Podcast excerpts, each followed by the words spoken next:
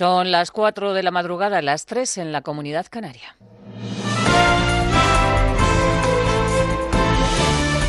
Noticias en Onda Cero. Buenas noches. Hasta el último minuto se van a negociar la elección de los alcaldes en algunas capitales como Madrid, Zaragoza o Pamplona. En el caso de Madrid y Zaragoza, Vox mantiene en vilo al Partido Popular y a Ciudadanos. Martínez Almeida y Begoña Villacís lograban ayer un acuerdo para gobernar en coalición la capital, pero para que esta coalición se materialice faltan los votos de, em, de los de Abascal, que reclaman concejalías. Reacción en Madrid, Alejandro Navas. Acuerdo en extremis entre Partido Popular y Ciudadanos para la alcaldía de Madrid. José Luis Martínez Almeida, líder de los populares en la ciudad, será investido alcalde hoy en el pleno del ayuntamiento, siempre que Vox no dé sorpresa, gracias al acuerdo que ha conseguido firmar con Ciudadanos. Así hablaba Almeida anoche tras la reunión. Al final eh, voy a tener el alcalde, si mañana la investidura los votos me acompañan, de poder ser el alcalde de Madrid durante los próximos cuatro años. Begoña Villacís se convertirá en la primera teniente de alcalde y su partido controlará varias concejalías. La más importante, la de urbanismo, además de que presidirá nueve de los 21 distritos de la ciudad. Estos puntos que firmamos Partido Popular y Ciudadanos nos comprometen. Son los puntos que van a ser el eje de las medidas de Ciudadanos y del Partido Popular. El acuerdo además implica cumplir con 80 medidas entre las que se encuentra reformar Madrid Central o intensificar la lucha contra la ocupación. En cualquier caso, ya solo queda esperar a la investidura de Almeida, que necesita al menos tres de los cuatro concejales de Vox y que hasta el momento ese apoyo no ha sido confirmado por los de Santiago Abascal. A lo largo del día se van a constituir los 8.000 ayuntamientos y en 1.500 los alcaldables están pendientes de los pactos. En Zaragoza, Vox amenaza con dejar la alcaldía a la izquierda. Partido Popular y Ciudadanos se han repartido los ayuntamientos de Zaragoza y Teruel para los populares y Huesca para los de Rivera. A Vox este acuerdo no le ha gustado y sin sus votos la alcaldía podría recaer en la lista más votada, que es la del Partido Socialista, en lugar de la popular Pilar Alegría. Lo anunciaba así Iván Espinosa de los Monteros. Nosotros venimos, como saben ustedes, hace dos semanas intentando cerrar acuerdos en toda España. En algunos sitios parece que avanzan, en otros menos. En Zaragoza se ha anunciado un acuerdo sin nosotros.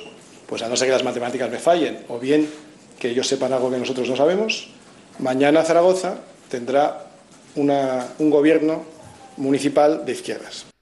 El juez mantiene al Partido Popular en el banquillo por el borrado de los discos duros de Luis Bárcenas, discos en los que el ex tesorero del Partido Popular guardaba información importante sobre la caja B del partido. Las maniobras de los abogados para evitar el juicio no han dado resultado y eso que la Fiscalía ha vuelto a pedir la exculpación del partido de Pablo Casado. Arancha Martín. El juez rechaza aplicar la doctrina botín en este momento, desoye así la petición de la Fiscalía, que considera que el delito de daños informáticos, que es del que se acusa al PP, es de carácter privado, con un perjudicado particular, Bárcenas, que no se ha personado en la causa. Coincide en ello con la defensa del PP. Su abogado, Jesús Santos, considera que a las acusaciones, entre las que se cuenta Izquierda Unida y abogados demócratas por Europa, les mueven razones políticas. Se evidenciará de forma clara y contundente la inocencia de las personas físicas acusadas y del Partido Popular que está siendo objeto de acusación, por lo que entendemos y creemos que es un manifiesto abuso de derecho en el ejercicio de acusaciones populares que están representando intereses políticos. El juez decidió también que la declaración de Bárcenas como testigo sea en persona y no por videoconferencia y que puede llevar abogado. Será el día 20, el mismo en el que también declarará la entonces secretaria general Dolores de Cospedal. Y sepan también que la Mostra de Venecia ha concedido a Pedro Almodóvar con el León de Oro de Honor en su 76 edición, que se celebra entre el 28 de agosto y el 7 de septiembre. De esta manera, Venecia reconoce toda la trayectoria cinematográfica de Almodóvar, iniciada en los años 80 con Pepi, Lucy Boone y otras chicas del montón. A las 3 de la tarde arrancan las 24 horas de Le Mans. A partir de, hoy, Fernando Alonso va a salir en segunda posición y aunque va por todas, la séptima plaza le garantiza el Mundial de Resistencia. Y en baloncesto comienza la final a cinco partidos de la Liga Endesa entre el Real Madrid y el Barça. Los dos primeros partidos se van a jugar en la capital madrileña. El Lasso busca su décimo séptimo triunfo y el Barça recuperar el trono liguero de hace cinco años. Dice el entrenador blanco que llegan preparados. Yo creo que el equipo está bien. Obviamente, si no estás bien, no ganas 15 partidos seguidos. Tengo la sensación que en los últimos dos meses, tres meses, el equipo ha ido creciendo y yo tengo que la sensación de que el equipo lleva, pre, llega preparado y bien. Dentro de todo el respeto que tengo al rival, me preocupa que mi equipo juegue al máximo, lo mejor posible y en eso estoy siempre convencido que si mi equipo juega, juega bien y hace un buen baloncesto va a tener opciones de ganar. Más noticias en Onda Cero cuando sean las 5 de la mañana y en onda cero.es. Síguenos por internet en ondacero.es.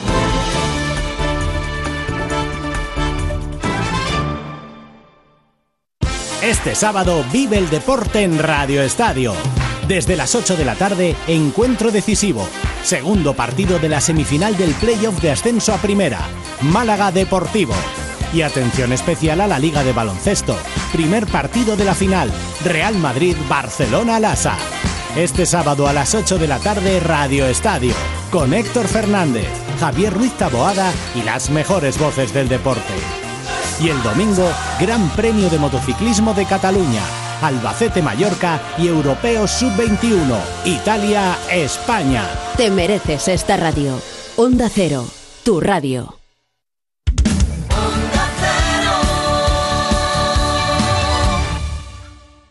En Onda Cero, quédate con lo mejor. Rocío Santos. ¿Quién llama? Perdone, maestro, que soy, soy Asina de Onda Cero. Solo he, he venido un momentito para despedirme de usted y para agradecerle todo, todo su trabajo. Muchas gracias, Chicho. Pues muchas gracias, Alcina. Hasta siempre. O quizás hasta pronto. 12 veces campeón de Roland Garros. Rafa Nadal, muchas felicidades, buenas noches. Muchas gracias, buenas noches. ¿Muy cansado? Un poquito, al final, ya sabes, muy cansado, pero evidentemente compensa todo. Carlos Bardem, que como decíamos está hoy aquí en su calidad de mm, novelista. Es actor, es guionista, es escritor y se ha metido en la cabeza de un esclavista, de Mongo Blanco. ¿Cómo pueden combinar las chirigotas y el carnaval de Cádiz con una trama de tráfico de drogas? Pues vaya si combinan. Ellos definen esta comedia como una narcochirigota para todos los públicos. Hoy en Historia de con Javier Cancho, historia de la ciudad engullida. 1943, un barco italiano es bombardeado y mil supervivientes de ese barco llegan a un pueblo. Y sobre esos supervivientes, eh, sobre esa historia fascinante y muy desconocida que ocurrió en nuestro país, habla este libro, El hijo del italiano. Estamos ante una novela de la que se va a hablar durante mucho, mucho tiempo. Se llama Los lobos no piden perdón y él se llama Miguel Conde Lobato. ¿Qué tal, Miguel? Buenas tardes. Buenas tardes. Llegó a ejercer de enfermera, pero en determinado momento la luz se apagó. Travesía del desierto es la expresión que utiliza Paqui Ayón para referirse a los casi 20 años que transcurrieron desde el diagnóstico de su enfermedad degenerativa hasta la pérdida total de visión. Estamos en la era de las inteligencias artificiales. Las hemos visto invertir en bolsa, ganar a campeones de ajedrez. Son capaces de aprender conceptos abstractos, como hacemos nosotros cuando observamos la realidad. Hoy vamos a hablar del aprendizaje artificial con nuestro divulgador Alberto Aparici.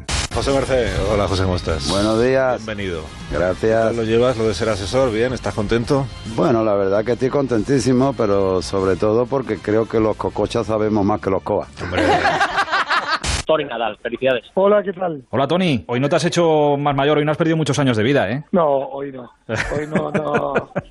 Yo no estoy nunca muy tranquilo, pero la verdad yo siempre pensé que Rafael ganaría.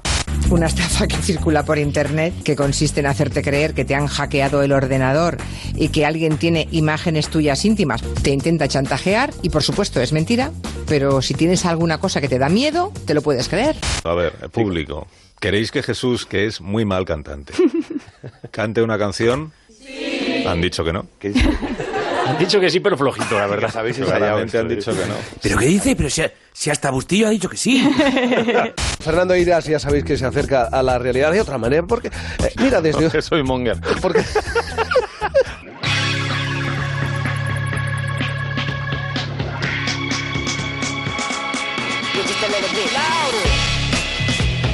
En Onda Cero, quédate con lo mejor.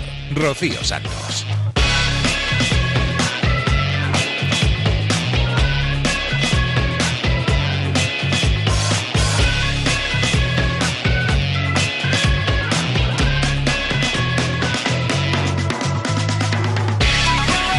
Buenas noches a todos, bienvenidos a Quédate con lo mejor. Este es el programa resumen de Onda Cero. Este es el programa en el que vamos a pasar las próximas dos horas redescubriendo, reescuchando aquellos buenos momentos que han pasado por aquí, por los micrófonos de esta casa en los últimos días. No nos va a dar tiempo a todo lo que quisiéramos, pero como siempre os digo, lo tenéis todo en ondacero.es para que lo escuchéis las veces que queráis. Nos vamos a dar una vuelta por el humor, como escuchábamos ya a Fernando Eras, por ejemplo, de Por fin no es lunes, o a Carlos Latre, o a Jesús Manzano. Ellos están en más de uno y también en surtido de ibéricos. Aprenderemos cosas de la mano de Alberto Aparici en la brújula. Felicitaremos a Rafa Nadal, que ganaba su decimosegundo Roland Garros. Despediremos a Chicho Ibáñez Serrador con lágrimas en los ojos. Nos daremos una vuelta por Julia en la Onda, por la Rosa de los Vientos, por la Brújula, en fin. Que lo tenemos todo ya hilado y más que pensado para que pasemos un par de horas muy entretenidas aquí en Quédate con lo mejor en Onda Cero. ¿Te quedas con nosotros? Pues venga, va, que arrancamos. Hablando, por supuesto, con Rafa Nadal y felicitándole porque es, desde luego, un fuera de serie. He escuchado esta tarde, no sé cuándo la pronunciaste, ¿eh? una frase tuya que decías, yo nunca pensé en ganar un Roland Garros. Claro, si no pensabas ganarlo una vez, 12 me imagino que menos todavía. Bueno, yo digo que, cuando eres joven o, un niño, no, creo que sea ni tan siquiera bueno eh, imaginarte ganando un Roland Garros. Yo creo que al final, ni soñar con ello, creo que al final mis metas en aquel momento eran mi siguiente torneo de, infantiles o, o, alevines. Eh, todo lo demás estaba en otro, en otro mundo que yo no estaba viviendo, ¿no? Y lo lógico es vivir el mundo que uno vive sin pensar mucho más allá, ¿no? Cada victoria, yo sé que cada victoria, porque te lo he escuchado también alguna vez, eh, es especial por, por algo, pero hoy las lágrimas que te hemos visto en la, que se te han escapado ahí en la pista, ¿qué tienen detrás, Rafa? Bueno, he eh, pasado unos meses complicadillos ¿no? a nivel de, lesiones. Me han pasado muchas cosas estos últimos 18, 18 meses por una cirugía de por medio también. Y bueno, eh, la verdad que me he ido llevando bofetadas y al final llega un momento dado que, que uno se queda bajo ¿no? y tiene momentos difíciles. Pero bueno, eh, de estos momentos difíciles poder salir adelante y también pues eh, ser capaz de, de revertir una situación que parecía oscurita hace mm, relativamente poco, pues eh, es una gran satisfacción personal. Tu entrenador, Francis Roch, eh, me decía hace unos días, después del partido contra Federer, el, viernes, eh, repasando todo, que, en Barcelona hubo un día donde, donde tocaste fondo. Esas fueron sus palabras. en aquel momento, quizá el más duro de los últimos meses o de las últimas semanas, ¿se te pasó por la cabeza parar, parar para aclararte, para pensar, para limpiar la cabeza para todo? Bueno, la cabeza eh, no la necesitaba limpiar mucho, ¿no? Lo que necesitaba limpiar era mi cuerpo, ¿no? Al final eh, la cabeza eh, está mal debido a, a, que uno no puede entrenar, no puede competir de la manera en la que uno le gustaría, ¿no? Y como digo antes, cuando van sucediendo lesiones continuadas, pues llega un momento dado que, que, que, es complicado y sí que uno tiene que tomar decisiones y en aquel momento pues estaba sobre la mesa dentro de mi cabeza pues eh, diferentes opciones no y una de ellas era era parar parar hasta hasta sentirme otra vez recuperado físicamente y también mentalmente porque al final uno no puede estar conviviendo cada día con, con más problemas de los que uno puede puede puede soportar eh, deportivamente hablando, ¿no? A nivel físico. Pero bueno, se tomó o tomé la otra decisión y, yo creo que al menos en ese sentido eh, la decisión fue la acertada, pero lo más acertado no fue la decisión, lo más acertado fue la, la manera en la que he podido eh, ir hacia adelante con esa decisión, ¿no? Creo que no, no me he fallado mismo cuando me prometí solito en la habitación ahí después de la primera ronda de Barcelona, pues que que hasta, hasta Roland Garros pues eh, me iba a dar las máximas oportunidades posibles. ¿no? las máximas oportunidades posibles es no poner más actitud, estar cada día valorando las pequeñas mejoras y, y trabajar diariamente sin, sin esperar algo muy muy importante, ¿no? Eh, valorando las, las pequeñas cosas que uno puede ir mejorando cada día y de esas pequeñas cosas diarias, pues eh, se ha conseguido llegar a, hasta aquí, que, son dos torneos seguidos ganados, tanto el de Roma como aquí especialmente y enfocar el futuro también con, una perspectiva un poquito distinta. Rafa, lo más importante de todo, ¿sigues siendo feliz eh, con los partidos ganados, con los títulos como el de hoy, con los momentos malos como en aquella habitación en Barcelona, con los baches? ¿Sigues siendo feliz? Yo feliz he sido siempre, ¿no? En los momentos cuando tengo el bache en Barcelona, yo a nivel personal soy feliz. Eh, la verdad que sería un desagradecido de la vida si digo que no soy feliz eh, con todas las cosas buenas que, que, me han pasado en esta vida, ¿no? Lo que pasa es que deportivamente hablando, pues sí que cuando uno tiene más dolor de la cuenta y tiene más limitaciones de la cuenta, pues eh, llega un momento dado que uno no, no es feliz jugando, ¿no? Y, lo que tiene que hacer uno es eh, curarse para, para poder competir al máximo nivel otra vez, o al menos intentarlo, ¿no? Y bueno, en aquel momento eh, tomé esa decisión y el cuerpo, la verdad que estas últimas semanas me ha acompañado, me ha respetado, he podido entrenar, he podido competir y he jugado cinco torneos seguidos sin tener que dejar ninguno y, y de ahí pues ha llegado al, el, nivel que, ha llegado hasta ahora. Rafa, sé que no tengo más tiempo, eh, pero no te quiero preguntar nada más. Simplemente quiero dejarte a ti los segundos que quieras por si quieres decirle algo a alguien, que te expreses tú, porque sé que habrás pasado por mil preguntas, por mil entrevistas, que digas tú lo que quieras a tu gente, a tu familia, a tus amigos, a la gente que te sigue en España, lo que quieras. No, no, no tengo que decir muchas cosas, he dicho casi todo, ¿no? Yo simplemente, como siempre, lo único que puedo decir es gracias a, a, toda la gente que me sigue, a toda la gente que me apoya, especialmente en los momentos malos que, han habido, y, tanto familia como equipo como seguidores también, que no, no es una cosa que lo digo de que lo diga de cara a la galería, ¿no? Sentir el cariño y el apoyo de tanta gente, tanto cuando juego en Madrid, con Barcelona, como como en Roma, salir a la pista y que a veces uno no, no tiene las mejores sensaciones, sentir todo ese cariño de, de, tanta gente, pues uno le da también fuerzas para seguir adelante. O sea que lo único que puedo decir es, es, gracias a todos. Yo solo puedo decirte dos cosas. Felicidades y muchas gracias. Un abrazo muy grande, Rafa. Un abrazo. Quédate con lo mejor en Onda Cero. También en el transistor quisimos hablar con el que fuera el entrenador de Rafa Nadal durante muchísimos años, su tío Tony Nadal. Este torneo, tú que le conoces mejor que, nadie, bueno, y para todo, para todo su equipo al final, ¿no? Pero tú que le conoces mejor que nadie, a él personalmente, eh, ¿este torneo qué significa para él? ¿Por todo lo que ha pasado? ¿Por, por cómo venía? ¿Por cómo ha ido el torneo? Yo, yo, creo que significa mucho para él, porque él atravesó un mal momento después de la lesión de India Wells, después de ver que tuvo los problemas que no se pudo preparar bien y eso siempre, claro, te afecta. Al final tienes tus dudas, no piensas si te compensa tanto el esfuerzo, no tienes tal, pero la realidad es que cuando tú eres capaz de ganar en Roma y después volver a ganar aquí, pues esto es una inyección de moral altísima y una justificación a todo el esfuerzo que uno tiene que hacer para ganarlo. Al final, mi sobrino es, bueno, es un afortunado de la vida. Él es verdad que se ha esforzado bastante o, mucho en la vida, ha tenido problemas y ha sabido solventarlos, pero también ha tenido la suerte de que ha visto cómo su esfuerzo se veía recompensado y eso siempre, claro, te estimula a seguir esforzándote. Eh, Tony, por el momento de, la carrera en la que está, de su carrera en, el en la que está Rafa, que, sigue ganando, pero bueno, es verdad que, oye, los años pasan para, para todos y problemas tenemos todos, los que tienen 18, los que tienen 33, los que están empezando y los que están terminando. Eh, pero ese, esos problemas de, confianza o esos problemas de, mentalidad, eh, ¿por un momento temiste que, que, no se fueran a superar? De decir, igual aquí se rompe todo. No, yo, yo la verdad es que como le he visto superarlo siempre, pues yo me baso en la historia.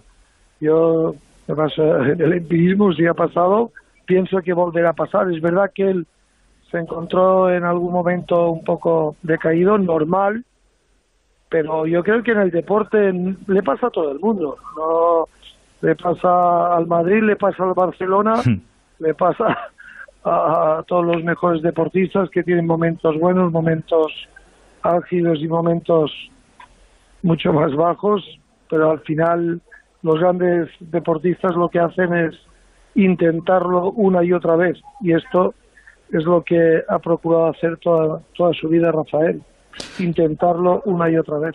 Si, si te pido que por un momento separemos al tío y al exentrenador y que hable el, el, aficionado, como aficionado, ¿has visto algo igual que, que Rafa Nadal en París?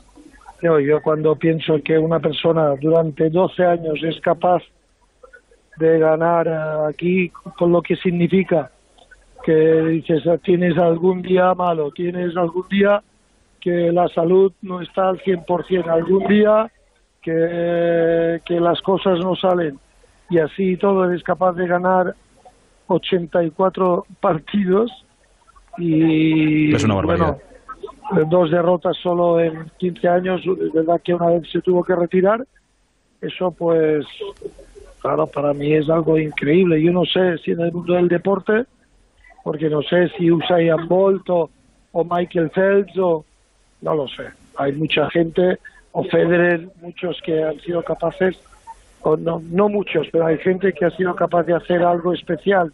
Pero creo que lo consiguió por Rafael y me sabe mal porque soy su tío, creo que también es especial. Decirlo me sabe mal como tío, pero creo que es especial. Pues fíjate, es la última que, te iba a hacer. Te iba a pedir que te pusieras el traje de, tío otra vez y que me dijeras de qué es de lo que más orgulloso estás de, tu sobrino. ¿De qué presumes a más? Mí a mí nunca, lo primero no me gusta presumir. Lo segundo no. Ah, tu sobrino, tu sobrino Rafa Nadal, Tony, ¿cómo no te vas a gustar presumir un poco? No, no, no, no me gusta ni presumir ni me gusta, es que no me gusta casi la palabra orgullosa. Yo lo que estoy es muy contento. Lo primero de ver levantar un, cada trofeo a Rafael. Lo segundo, muy contento de ver cómo un chico que ha tenido mucho éxito dentro del deporte no ha olvidado que lo que hace es pasar una pelota por encima de una red. Creo que mi sobrino, por encima de todo, es buena gente y yo creo que como familiares, pues estamos muy contentos de, de, de eso. Evidentemente, no, no voy a, a ser hipócrita. Lo principal es que ganar muchas veces aquí, pero contentos de todo lo que eh, está pasando, claro. ¿El año que viene volveremos entonces a por la decimotercera? Yo quiero pensar que sí, ahora vamos a disfrutar de esta, pero evidentemente, mira, yo os voy a dar charlas a veces y yo soy, yo digo muchas veces, yo nunca di mucha importancia a los títulos que Rafael iba ganando, sobre todo no le di mucha importancia mucho tiempo, porque siempre pensaba en lo que venía después, ¿no? Hmm. Siempre yo entrené a Rafael pensando en el futuro y evidentemente ahora es el momento de disfrutar la victoria en Roland Garros, pero pensando en el futuro, quiero creer que mi sobrino el año que viene será capaz de volver a levantar el trofeo aquí. Y nosotros estaremos una noche como esta hablando contigo otra vez para felicitarte. Tony, que lo disfrutes. Un abrazo muy grande. Muy bien, muchas gracias.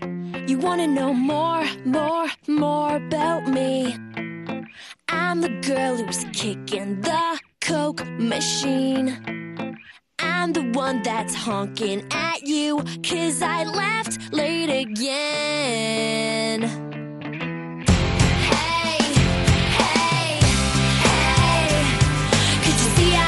Want you by the way I push you away? Yeah, don't judge me tomorrow by the way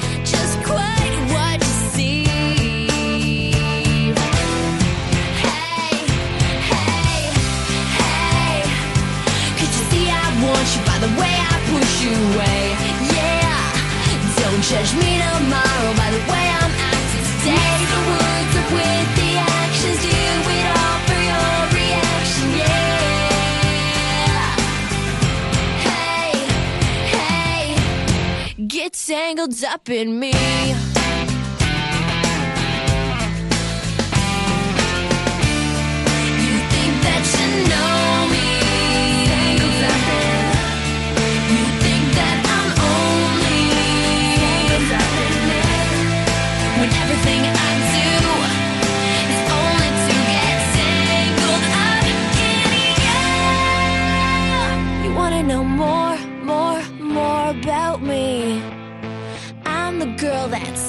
Sweeping you off your feet.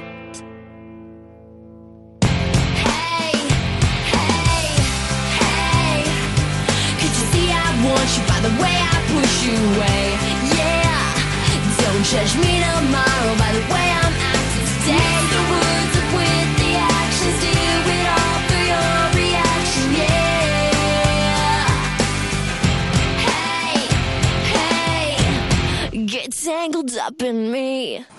En una obra hay veces que cuando dicen mañana lo tiene, en realidad quieren decir con suerte el mes que viene. Pero si tú eres de los que dicen mañana lo tiene y quieres decir mañana lo tiene, entonces necesitas una Proace. Porque cuando en Toyota te decimos que esta es una furgoneta fiable, sabes que queremos decir que es fiable. Proace. Toda la confianza de Toyota en una furgoneta. Quédate con lo mejor, con Rocío Santos.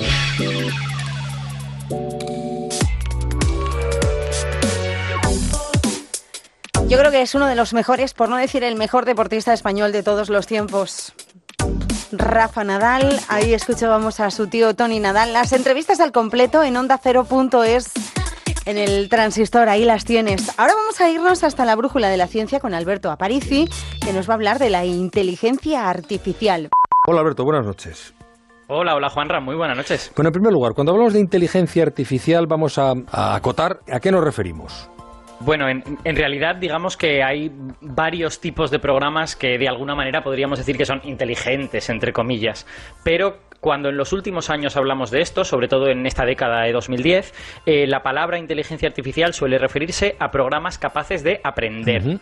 Y en esto de aprender, la, hay varios programas también que son capaces de hacer eso, pero las reinas son las redes neuronales, que es un tipo de programa que imita el funcionamiento de los cerebros animales. O sea, que imita, ¿en, qué sentido se parecen a un cerebro? Pues en el, en el, sentido de que copia la estructura, ¿no? Eh, eh, son programas que están hechos de pequeños subprogramas, cada subprograma es muy sencillo y toda la complicación está en cómo los conectas entre sí. A estos subprogramas se les llama neuronas, porque son como las neuronas de, de nuestro cerebro, uh -huh. y, pero en realidad lo que es es un programita al que tú le vas a dar varios números, a veces uno, a veces diez, eh, y él va a hacer una operación matemática con esos números y va a escupir otro número, ¿vale? Simplemente eso. Lo que va a diferenciar unas neuronas de otros es qué operación ¿no? Entonces, a su vez, el resultado de una neurona puede ir a otra neurona, que hará también sus cositas de neurona, y escupirá otro número. Y eso a lo mejor va a otra neurona más, y así sucesivamente, ¿no? Entonces, en este sentido, lo que estamos haciendo es imitar la estructura del cerebro, porque lo que tenemos es cosas relativamente sencillas que se conectan entre sí de formas complicadas. Bien, ¿y cómo hacen para aprender esa, esta, estas redes neuronales? Bueno, pues el, el, secreto es modificar las conexiones entre las diferentes neuronas. En las redes neuronales artificiales nosotros no solemos tocar el funcionamiento de una neurona, sino que lo que hacemos es cambiar la conectividad digamos que eh, tu red neuronal va a tener un objetivo, ¿vale? Que puede ser, por ejemplo, por, porque hay muchas que hacen esto, distinguir fotos de perros de fotos de gatos, ¿vale? Ya. Y tú la vas a tener que entrenar. Le vas a tener que enseñar una serie de fotos y le vas a preguntar, ¿esto es un perro o un gato? Entonces, cuando la red acierte, quiere decir que las conexiones entre las neuronas cumplen la función.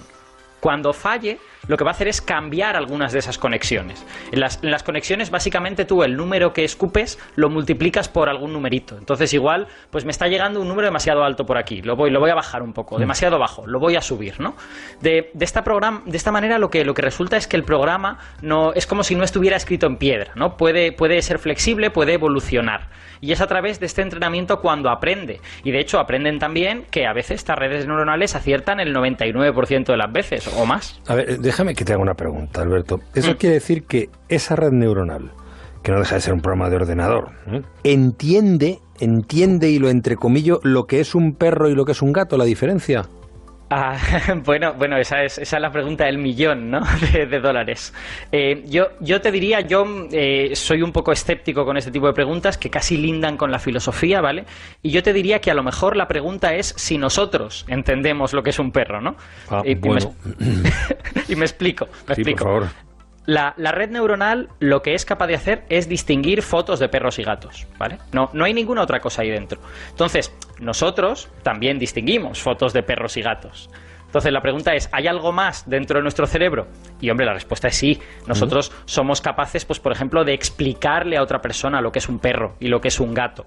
Pero la pregunta es si, si, somos muy diferentes de la red neuronal o si somos simplemente más complicados. Que aparte de distinguir fotos, pues hacemos otras cosas, ¿no? Hablamos, eh, tenemos la sensación de comprender, esa sensación de yo lo entiendo, es algo que también está ocurriendo en mi cerebro y que a lo mejor algún día podemos copiar y dárselo a las redes neuronales. Entonces, quizá la pregunta en realidad es qué significa esto de entender. ¿Qué, qué es entender exactamente? Pues hombre, entender puede ser en, tener el concepto, ¿no? Saber, saber qué significa la palabra perro. Ahí, ahí estaríamos. Vale, claro, pero, pero en realidad eh, esto que tú dices eh, significa identificar las características que hacen que yo llame perro a esa cosa, ¿no? Eh, por ejemplo, de tener pelo, a de tener cuatro patas, todas estas cosas, ¿no?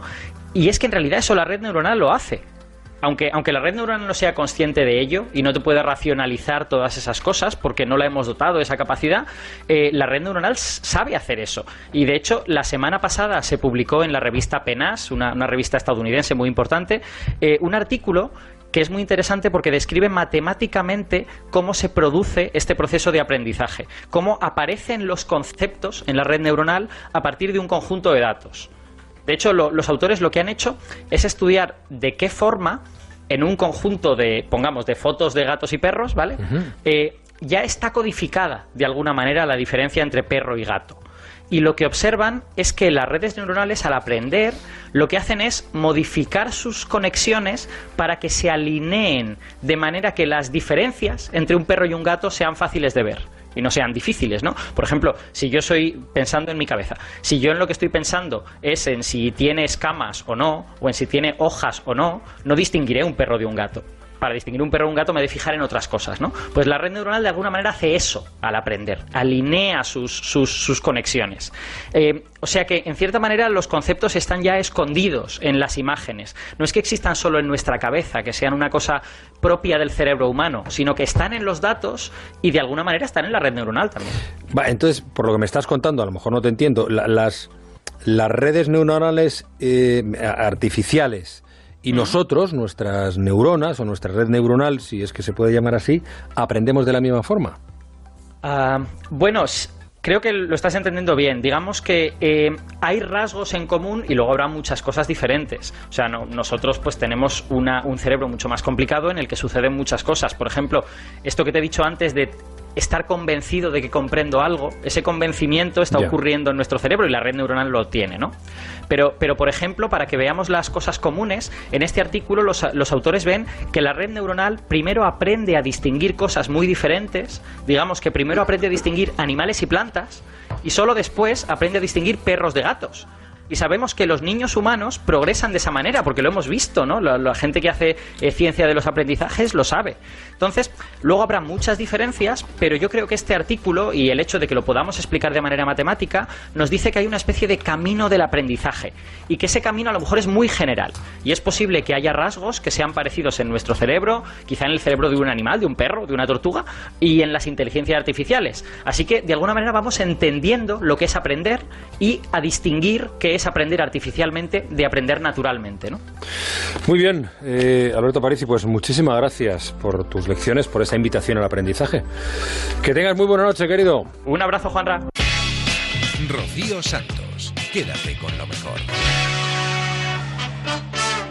Horas podría estar yo escuchando a Alberto Aparici, porque explica las cosas tan bien que, que, son fáciles de entender incluso. Y eso que algunas son bastante retorcidas las que nos cuenta, ¿eh? Vamos a dejar la brújula y nos vamos a ir hasta la Rosa de los Vientos. Hace unos días, Rafael Nadal nos hablaba de su nuevo libro que se llama El hijo del italiano. Un libro que comienza con la conversación, con una información que se conoce pues eh, como periodista y se dice uno a sí mismo, bueno, es que aquí hay una historia digna de conocerse. Sí, yo creo que, que en todas las familias españolas hay una historia fantástica que podría convertirse en una novela en todo caso seguro en todos los pueblos españoles y solo tienes que fijarte y a veces saber escuchar. Yo estaba en un club de lectura que los practico mucho, eh, hablando de un libro anterior que era La maldición de los palmisanos y de pronto una persona que resultó ser el juez de paz de Caldas de Malavella, que es una ciudad balnearia de la provincia de Gerona, me preguntó si me gustaría conocer esta historia de mil marineros italianos que se habían refugiado en plena Segunda Guerra Mundial en Caldas de Malavella, año 44, a mí esto me chocó porque marineros en el interior de, la provincia de Gerona no sabía qué pintaban, no había oído hablar nunca de esta historia y la verdad es que enseguida vi que aquello tenía un gran interés. Em, él me contó un trozo, quedé con él para comer al cabo de un par de días y ahí ya me tentó cuando me hizo un poco de eso que llamamos spoiler al adelantarme que esta estancia de esos mil marineros durante todo un año en Caldas acababa con tres matrimonios, pero también con otras aventuras y me dijo la rumorología del pueblo siempre ha dicho eh, que había quedado un rastro mucho mayor en forma de lo que antiguamente y despectivamente se llamaban hijos ilegítimos. Y entonces ya puse ojos como platos y lógicamente le pedí que, me explicara más a fondo la historia y además me sorprendió porque me dijo tengo un vecino eh, que es uno de estos posibles hijos de italiano que ahora con 70 años está buscando a su padre, ha empezado con los 65 y entonces yo dije, bueno, eso ya es una locura, uh, me dijo, ¿quieres que te lo presente? Y le dije, ya podemos empezar. Y, la verdad es que he estado un año hablando con, con esta persona, Mateo, y con su familia, que están en el origen del hijo del italiano. Contabas eh, tú en esa conversación eh, que a la que hemos hecho alusión, que esta persona llegó a una casa y le preguntó a un señor, bueno, ¿es usted mi padre? Es que eso es muy novelesco, ¿eh? pero es real. Eso es real, eso es real.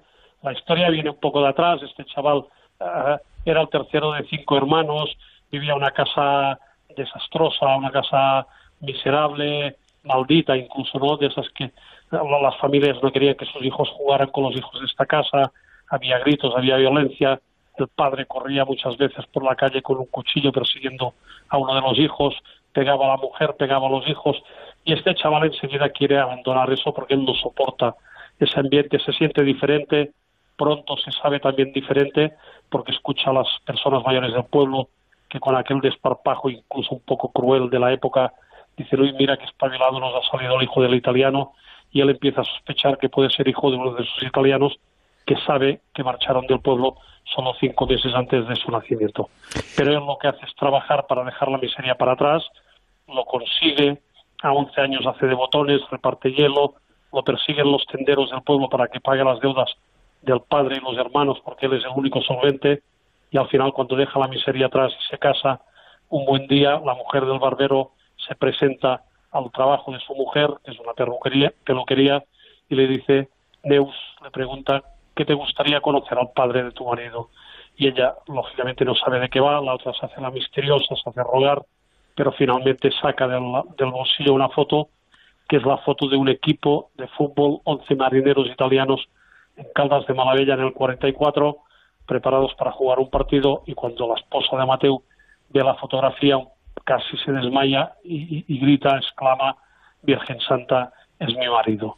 Porque el chaval que juega de delantero centro es clavado, clavado que su marido, le, le, lleva la fotografía a casa y esa noche cuando llega de trabajar el marido, el marido también queda en estado de shock se la mira en silencio, pero al final sorprende a su mujer devolviéndosela y diciéndole no quiero saber nada de ella eh, y la foto queda olvidada 30 años en la peluquería, en la barbería, perdón, de Caldas hasta el día que muere la mujer eh, protagonista del libro, que es la madre de Mateo, y, ese día Mateo acerca los labios al oído de su esposa y le dice, hoy sí, hoy muerta mi, mi madre, ya no puedo ofenderla con las preguntas, a partir de hoy me gustaría que recuperaras aquella fotografía porque ahora quiero empezar a buscar al padre. Inicia un viaje que es el que le lleva a un piso de Génova a llamar a la puerta y preguntar, buenas, tengo a preguntar si eres mi padre.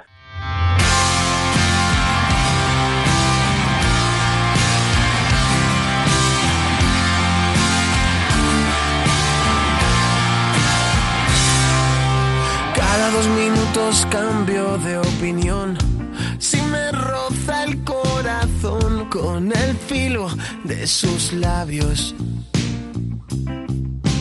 Cada dos minutos desesperación se acomoda en mi colchón y casi no deja espacio. Cada dos minutos cambio de estación. Primavera en un rincón se atrinchera y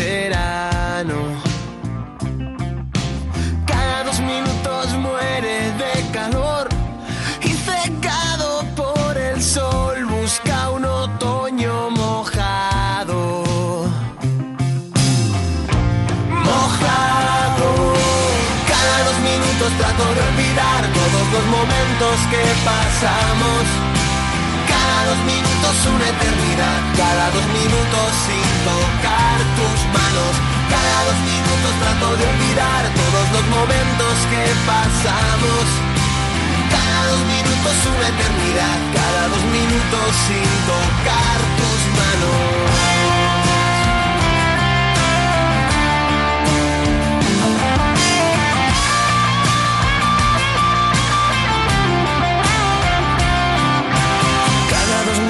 Corazón me abandona la ilusión, me tropiezo y me caigo. Cada dos minutos recuperación me despierta en el salón y me levanto despacio. Despacio. Cada dos minutos trato de olvidar todos los momentos pasamos. Cada dos minutos una eternidad, cada dos minutos sin tocar tus manos. Cada dos minutos trato de olvidar todos los momentos que pasamos. Cada dos minutos una eternidad, cada dos minutos sin tocar tus manos. Cada dos minutos trato de olvidar todos los momentos que pasamos juntos. Cada dos minutos una eternidad sin tocar tus manos. Cada dos minutos. En una obra hay veces que cuando dicen mañana lo tiene, en realidad quieren decir con suerte el mes que viene. Pero si tú eres de los que dicen mañana lo tiene y quieres decir mañana lo tiene, entonces necesitas una Proace. Porque cuando en Toyota te decimos que esta es una furgoneta fiable, sabes que queremos decir que es fiable. Proace, toda la confianza de Toyota en una furgoneta. Si hay un lugar impresionante en Galicia es la Ribeira Sacra, un entorno mágico por el que discurre el camino de invierno hacia Santiago, que cuenta con un valioso patrimonio de arte románico, de bellos paisajes y viñedos centenarios. Ribeira Sacra, candidata oficial a Patrimonio de la Humanidad. Desde allí se hará el programa Gente Viajera, en directo desde la bodega Vía Romana Enchantada, Lugo, con el patrocinio de la Junta de Galicia. Este sábado, a las 12 del mediodía, Gente Viajera desde la Ribeira Sacra, con Estereiros. Te mereces esta radio. Onda Cero, tu radio. En Onda Cero, quédate con lo mejor. Rocío Santos.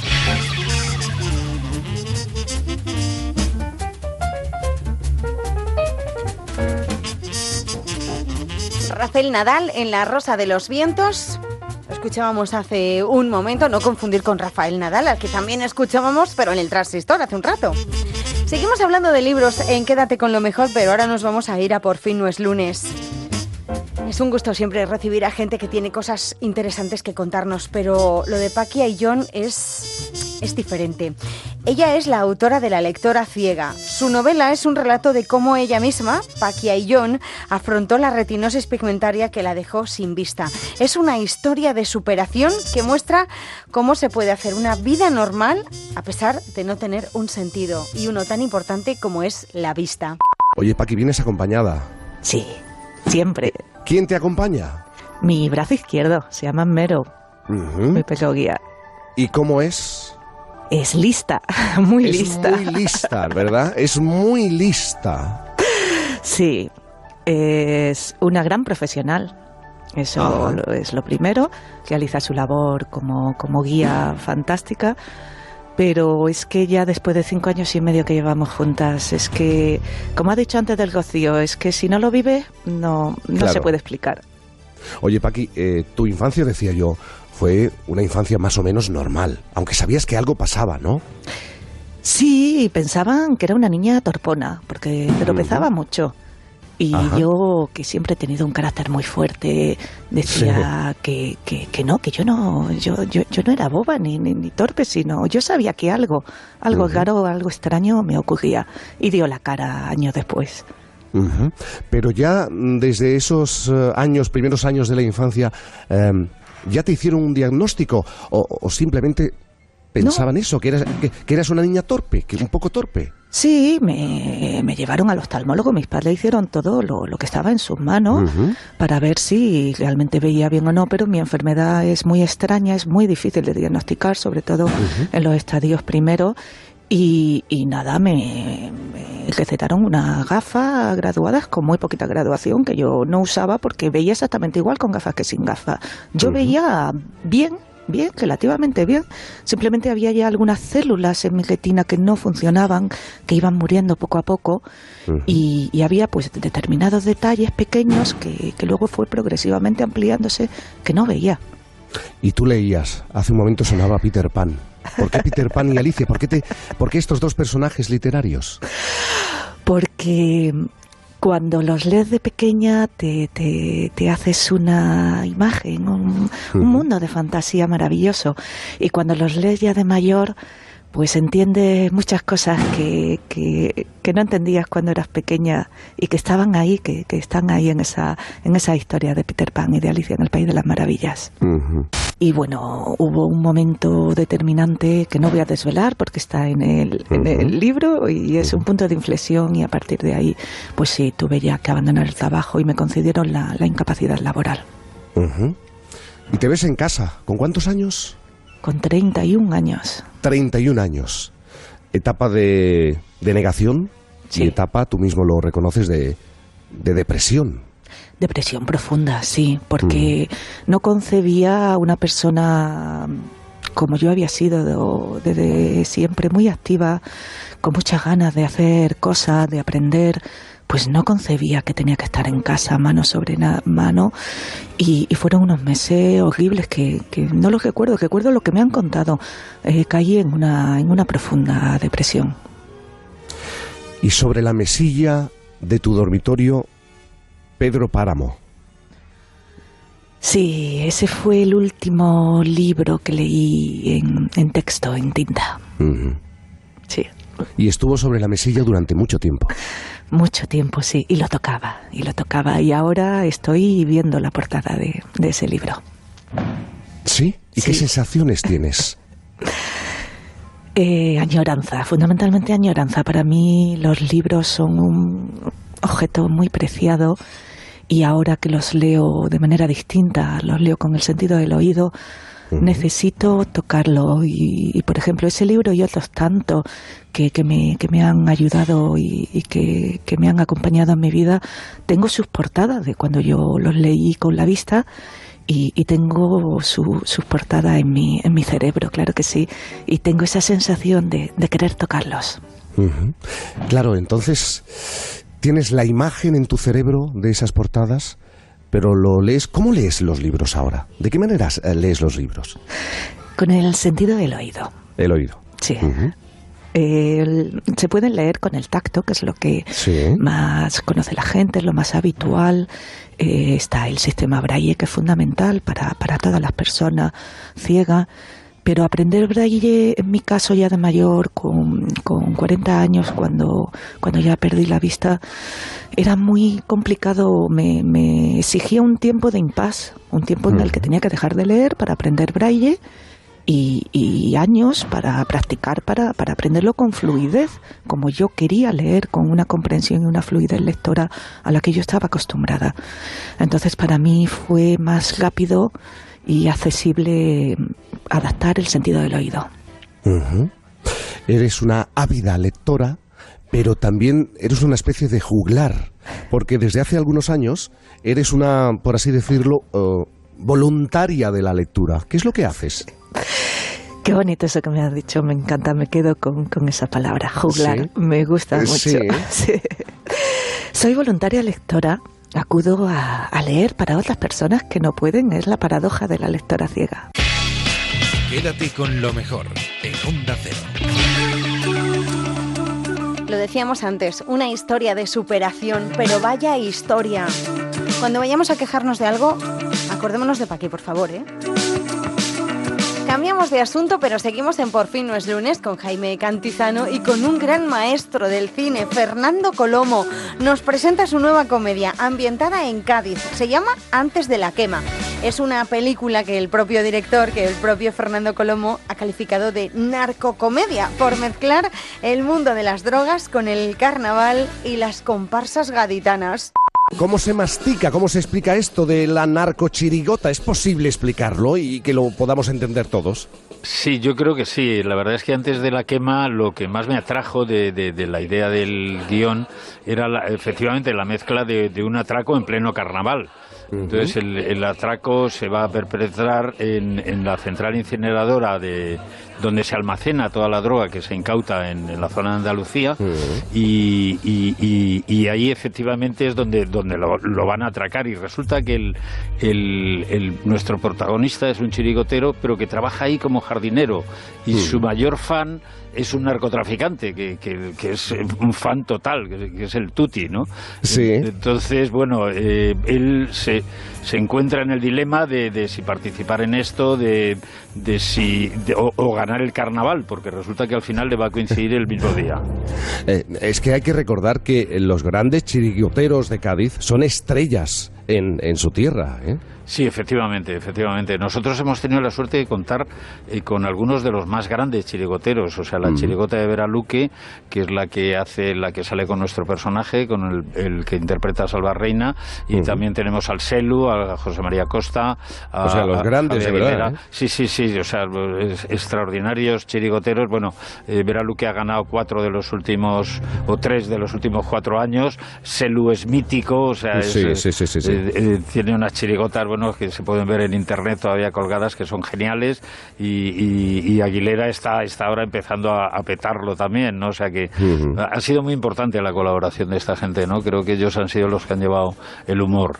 Eh, en su origen querías hacer una película de atraco. Entiendo. Sí. Bueno, la verdad es que nunca había hecho ni había tenido la oportunidad de hacer una película de atraco. Yo creo que eso es, es algo que, a casi todos los directores de cine nos gusta, ¿no? Porque, porque eh, es muy cinematográfico. O sea, La preparación del plan, lo que va a pasar, las expectativas. O sea, todo eso la verdad es que mm, te da mucha tensión, ¿no? Y, ahí realmente es donde más hemos tenido que trabajar en el guion, ¿no? En, que todo eso fuera creíble dentro de un mundo eh, que existe. O sea, es decir, que es el que es toda la zona de Cádiz, en, que, en que, bueno, en el carnaval lo viven eh, de una forma maravillosa, o sea, los días de carnaval, o sea, pues toda la ciudad está volcada, eh, se disfrazan, o sea, hay cantidad de chirigotas, no solamente las, las que se presentan al concurso El Falla, que, es importantísimo, sino también chirigotas espontáneas, ¿no? Sí, en la calle, en plena calle. En la calle, sí, sí, sí, o sea, hay buenísimas, o sea, con muchísimo talento, ¿no? Entonces, claro, todo este mundo era muy atractivo para mezclarlo con, con el mundo del atraco. ¿Y, qué es esto de que, mm, eh, querías en principio que fuera un director andaluz que conociera el territorio?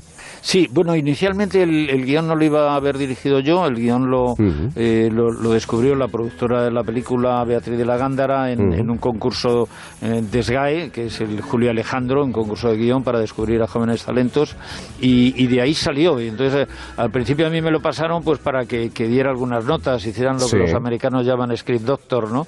y, bueno, yo estuve dando notas y estuvimos haciendo pues durante a lo largo de un año pues tres, cuatro, cinco versiones, ¿no?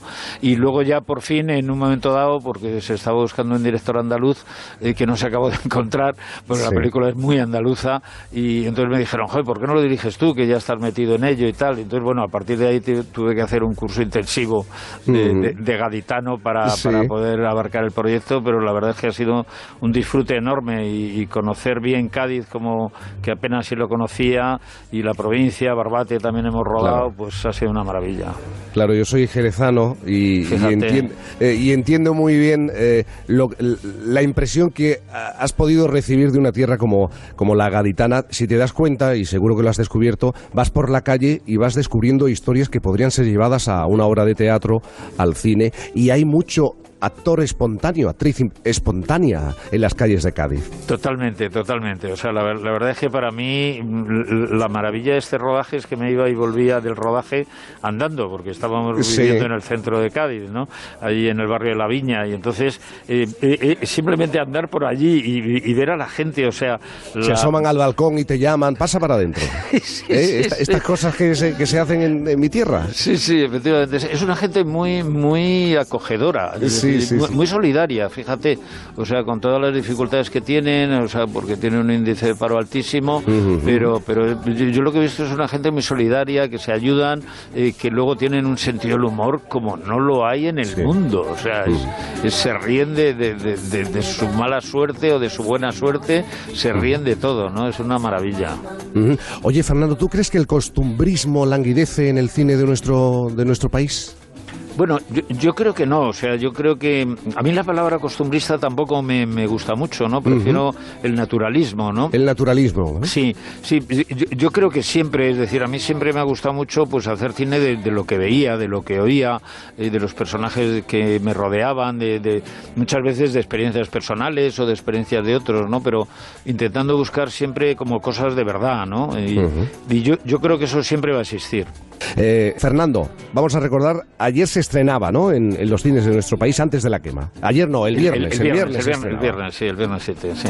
Pues te deseamos toda la suerte del mundo con Antes de la quema. Muchísimas gracias por estar con nosotros en esta mañana. Pues muchísimas gracias a vosotros, es un placer estar aquí. Quédate con lo mejor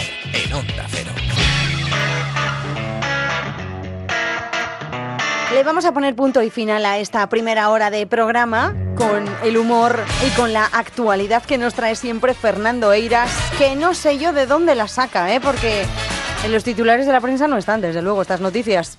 Oye, Fernando, ¿quieres pararte en un titular? El primer titular. Sí, yo vamos, eh, quería abrir esta actualidad con una noticia de cultura y deporte. El país, lo mejor que se ha escrito de fútbol según los que más saben. Pues nada, tenor de la Feria del Libro, ¿no? Se trata de los mejores libros de fútbol que recomiendan, pues entre otros, Jorge Valdano y Roberto Santiago, que es el autor de Futbolísimos, ¿no? Que los que tenéis niños les tendréis locos con eso. Bueno, sí. así que lo mejor que se ha escrito de fútbol, ¿no? Muy bien, muy bonito, me alegro. Eh, y lo mejor que se ha dicho de fútbol. Ahí no se moja nadie, ¿verdad? Pero nada, no pasa nada. Tranquilos que para eso estoy yo aquí. Voy a daros dos de las mejores frases de fútbol de todos los tiempos. La primera la dijo el defensa irlandés Joe Kinear y dice así podría contar con los dedos de una mano hasta 10 partidos en los que nos hemos buscado la ruina. Ni a 10 dedos en una mano, debe, ser que sus padres eran primos. la segunda frase del mediocentro colombiano Freddy Totono Grisales. Está buena, ahí va. Este gol se lo quiero dedicar sin decir nombres a quienes siempre me han apoyado desde mi comienzo. Gracias Miguel y Gilberto. que debe ser que, que como tenía solo dos neuronas, pues la bautizó y tal, ¿no? Pues- Venga, vamos a seguir. Pues pasamos a la educación. Levante. Exámenes de selectividad 2019. La dificultad de un examen de matemáticas provoca miles de protestas. Eh, al parecer se le fue la mano con la dificultad, hay mucha polémica. De hecho, en, eh, en una plataforma eh, han firmado una petición para que se impugne que consideren el examen más difícil de los últimos años. Es curioso porque hay 25.000 firmas, pero los alumnos fueron 9.000. O sea, ya firma hasta el gato, sin saber, sin tener ni idea del examen. América aprobaría ese examen. Pero vamos, que por lo visto era de una dificultad tan extrema que no lo aprobaría ni Pitágoras, ni Euclides, ni Einstein, ni siquiera el entrenador de fútbol italiano Máximo Brambati, que este sí que era, era, un genio de las matemáticas. Este hombre hace unos cálculos súper complicados. Atención a esta orden que le soltó a sus jugadores durante un partido. Corran en parejas de tres. No me digas que no es súper complicado. Este lo hubiera hecho. Esto vamos a ser seguro, el de, el de 18 centímetros, papi. Y vamos con el repaso a las redes sociales, pero antes eh, dejadme daros una, unas nociones de inglés para quien no sepa, ¿vale? ¿Sabéis cómo se dice pavo en inglés? Sí. Turkey, vale, pero Lo, he buscado, lo he buscado en Google Translator y se dice así. Turkey. ¿Correcto? Eso es, eso es pavo. Vale, pues lo curioso del caso es que Turquía en inglés se escribe igual que pavo y se pronuncia así. Turkey. Pavo y Turquía se escriben igual y se pronuncian igual. ¿De acuerdo? ¿Me seguís, no? Sí, Bueno, pues ahora vamos con un viral de las redes. Se trata de la fotografía de la etiqueta de una prenda de ropa hecha en Turquía. Y en inglés dice Made in Turkey. En francés dice Fabriqué en Turquie Mm. Y atención, porque en español debería poner hecho en Turquía, pero lo que se lee es hecho en pavo. El que, Google Translate. Que debe ser el país donde ha nacido el traductor que ha hecho la etiqueta. Sí, hombre, claro. Y nada, me despido ya con un tuit de un tal Anacleto Panceto, muy activo en Twitter, sí. que a tenor de lo de fichar en el trabajo, el otro día estaba viendo un reportaje de los informativos de Antena 3 y tuiteó lo siguiente. En Antena 3 hay un dueño de un restaurante diciendo, ahora cuando un trabajador se acaba, acaba su horario, se tiene que marchar. ¿Cómo son los trabajadores, macho? Bueno, pues son como yo, que ya terminando y me tengo que marchar. Que te, que te tienes que marchar. En Onda Pero, quédate con lo mejor. Rocío Santos.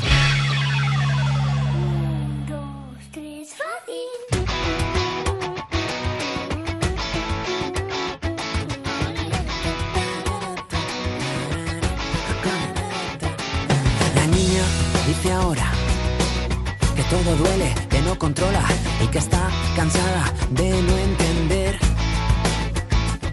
Se explica pero no concreta. Se enfada, me amenaza y saca la maleta porque solo quiere el mundo a sus pies.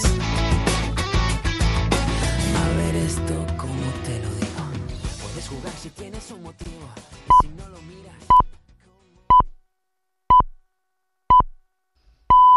Son las 5 de la mañana, las 4 en la comunidad canaria.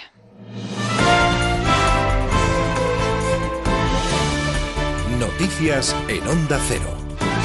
Buenos días. El Tribunal Supremo cierra la puerta que Oriol Junqueras sea eurodiputado. El tribunal impide a Junqueras ir el próximo lunes a la Junta Electoral Central para prometer su cargo como eurodiputado. El Supremo rechaza que pueda salir de la cárcel y argumenta que ir a la Eurocámara a Bruselas puede poner en peligro el proceso que se sigue contra él en el juicio del proceso. Eva Llamazares. La deliberación de la sentencia ha comenzado, el proceso penal está en el último tramo y el tribunal cree que garantizar que ese proceso se concluye condiciona la respuesta a cualquier petición. Esa es la explicación a que en esta ocasión el Supremo le niegue a Oriol Junqueras lo que sí le permitió cuando juró su cargo como diputado del Congreso y le prive ahora de la amplia inmunidad que persigue el ex vicepresidente. El auto destaca que la salida de España de Junqueras para ir a Bruselas a la sesión constituyente del Europarlamento supone un peligro irreversible y destaca que desde el momento en el que atravesara la frontera, la justicia española dejaría de tener el control sobre cómo se aplica la prisión provisional del procesado. El tribunal es consciente de que se trata de una limitación, pero argumenta que es necesaria para preservar otro fin que además está próximo y que como aunque no jure su cargo conservará el derecho a hacerlo, esta decisión no tiene consecuencias irreversibles, sino que supone un aplazamiento temporal. El Gobierno sigue pensando en que la investidura se celebre en el próximo mes de julio. En Moncloa esperan que esta decisión del Supremo sobre Oriol Junqueras no afecte a la investidura y la ministra portavoz Isabel Cela pide a Ciudadanos y al Partido Popular que no obstaculicen la investidura y asegura que no se ha negociado nada con Esquerra Republicana. Lo que hagan otras fuerzas políticas, lo que haga RC, como usted me pregunta, etcétera, será una cuestión de RC, eh, que puede entender que eh, eh, no está en la destrucción sino en la construcción, o que puede entender que no quiere estar en el bloqueo sino en el desbloqueo. Eso es una cuestión que solo corresponde a RC determinar. La eurozona ha alcanzado por primera vez un acuerdo presupuestario para afrontar las reformas. Después de 14 horas de reunión, los ministros de Economía han aprobado las reformas que deberán ratificar los jefes de Gobierno y de Estado en Bruselas la próxima semana. El principal escollo, no obstante, es que no se ha llegado a un acuerdo a la hora de fijar el dinero que tendrá el fondo. Desde Malta, el presidente del Gobierno, Pedro Sánchez, ha dicho que hay que apostar por distribuir la riqueza. En ese nuevo presupuesto comunitario que vamos a tener para los próximos cinco años, tenemos que apostar decididamente por la digitalización, porque las economías de escala son fundamentales si queremos competir de igual a igual con otras superpotencias como pueda ser la China o como pueda ser Estados Unidos. Nosotros queremos desarrollo económico, queremos competitividad, pero tenemos también que redistribuir esos niveles de riqueza. La disparidad de riqueza que ahora mismo existe entre las capas más altas de la sociedad y las capas, medianas y bajas de la sociedad es absolutamente inaceptable. Y en Córdoba se sigue investigando la muerte de una mujer por un hombre que mató anteriormente a su pareja y que estaba en libertad condicional. El asesino, tras matar a la mujer, se ha quitado la vida quemando la vivienda. Si se confirma este nuevo caso de violencia machista, serían ya 25 las mujeres asesinadas en lo que va de año. En la Copa América que ha arrancado esta madrugada, Brasil se ha impuesto por tres goles a cero a Bolivia. Dos tantos han sido marcados por el jugador del Barcelona, Coutinho. En la Liga Española hoy se disputa una de las semifinales para el ascenso entre el Málaga y el Deportivo. Los gallegos llevan ventaja, ya que en la ida vencieron 4 a 2 al Málaga. Y el jugador del Villarreal, Pablo Fornals, ha fichado por el equipo inglés el West Ham. El jugador ha pasado por el Transistor la pasada noche y decía que tiene mucha ilusión por jugar en el fútbol inglés voy a un club con un montón de masa social, con, con un estadio nuevo de hace poco, que lo llenan casi cada partido que juegan y al final pues es algo diferente que, que, aquí en la liga pues no se ve tanto y, y, también pues esa ya te digo esa, esa pasión inglesa por el fútbol que, que bueno yo creo que, que, una vez en la vida hay que vivirla. Eh, necesitaba también cambios y bueno entre el club entre mis agentes entre yo pues hemos decidido que, que lo mejor pues era era salir e intentar buscar nuevos retos Más noticias en Onda Cero cuando sean las 6 de la mañana, las 5 en la Comunidad Canaria y toda la información la vamos actualizando en nuestra página web ondacero.es. Síguenos por internet en ondacero.es.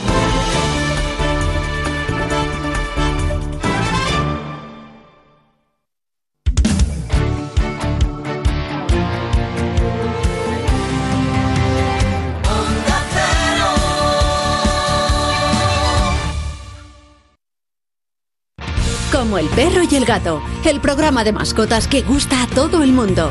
Un programa sin fronteras. Hola amigos de Como el perro y el gato, soy Inma y os mando este audio desde Plattsburgh, un pueblecito al norte del estado de Nueva York. Quería saludaros para que sepáis lo lejos que llegan vuestros programas. Desde Houston, Texas, un saludo para ustedes, para su programa, para todos los mascoteros. Qué rico. desde Praga. ¿Desde Praga estás? Desde Praga, desde Praga, los dos solitos. Sin niños, sin perros, sin gatos. desde California escuchando Onda Cero, la radio que une al mundo entero. Mundo entero. Como el perro y el gato, con Carlos Rodríguez, los sábados a las 3 de la tarde y los domingos a las 2 y media. Ofrecido por Menforsan. Te mereces esta radio. Onda Cero, tu radio.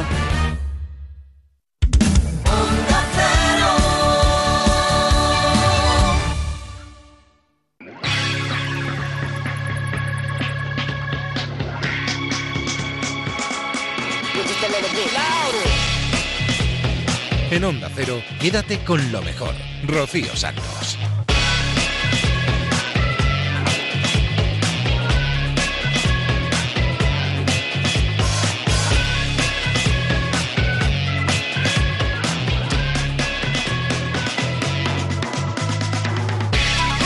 Segunda hora de Quédate con lo mejor, repasando todo lo bueno que ha sucedido en esta casa, en los micrófonos de Onda Cero en los últimos días.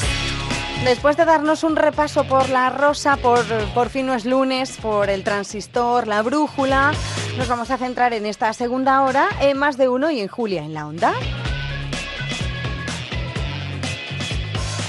El fin de semana pasado nos levantábamos con la tristísima noticia de la muerte de Chicho Ibáñez Serrador a los 83 años, pero Carlos Alsina ha querido despedirse de él y qué mejor que contactar con el cielo y con Miguel Gila que está a las puertas. Me vais a permitir, Carolina, Jesús, Agustín y Carlos Latre, que antes hagamos una conexión esta mañana, que además yo creo que es una conexión que os va a gustar a todos, una conexión con el cielo. Vamos a intentar la conexión, que no es fácil, ¿eh? tecnológicamente. Esto que suena ya parece que es el... Según llegas Que igual no hay nadie para recibirnos en las puertas del llegar se ve unas arpas siempre. Siempre hay una arpa, sí. Sí, sí, eso es una- eso es Una arpa que está... Hola, ¿hay alguien en el cielo, en la puerta del cielo o no hay? Hola, Ya va, ya va. Miguel.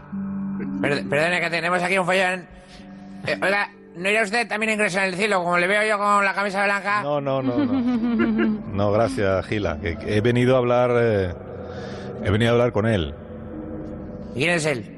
Pues hombre, ¿A qué, a qué tiene que dar no- nombres y apellidos? Porque así, lo busco en la tabla del Excel que, que, que he colgado aquí en la nube. pues que, ¿quién va a ser él? Pues él es Narciso Ibáñez Serrador, o sea, Chicho. Ah, bueno, haberlo dicho antes, hombre. Venga por aquí. Mire, espere, que le abro la puerta. Oiga, pero en esta puerta no pone... En esta puerta no pone Narciso Ibáñez Serrador, pone Luis Peñafiel. Usted hágame, hágame caso y entre. Y tenga cuidado, que la puerta da, da un poco de impresión, ¿eh?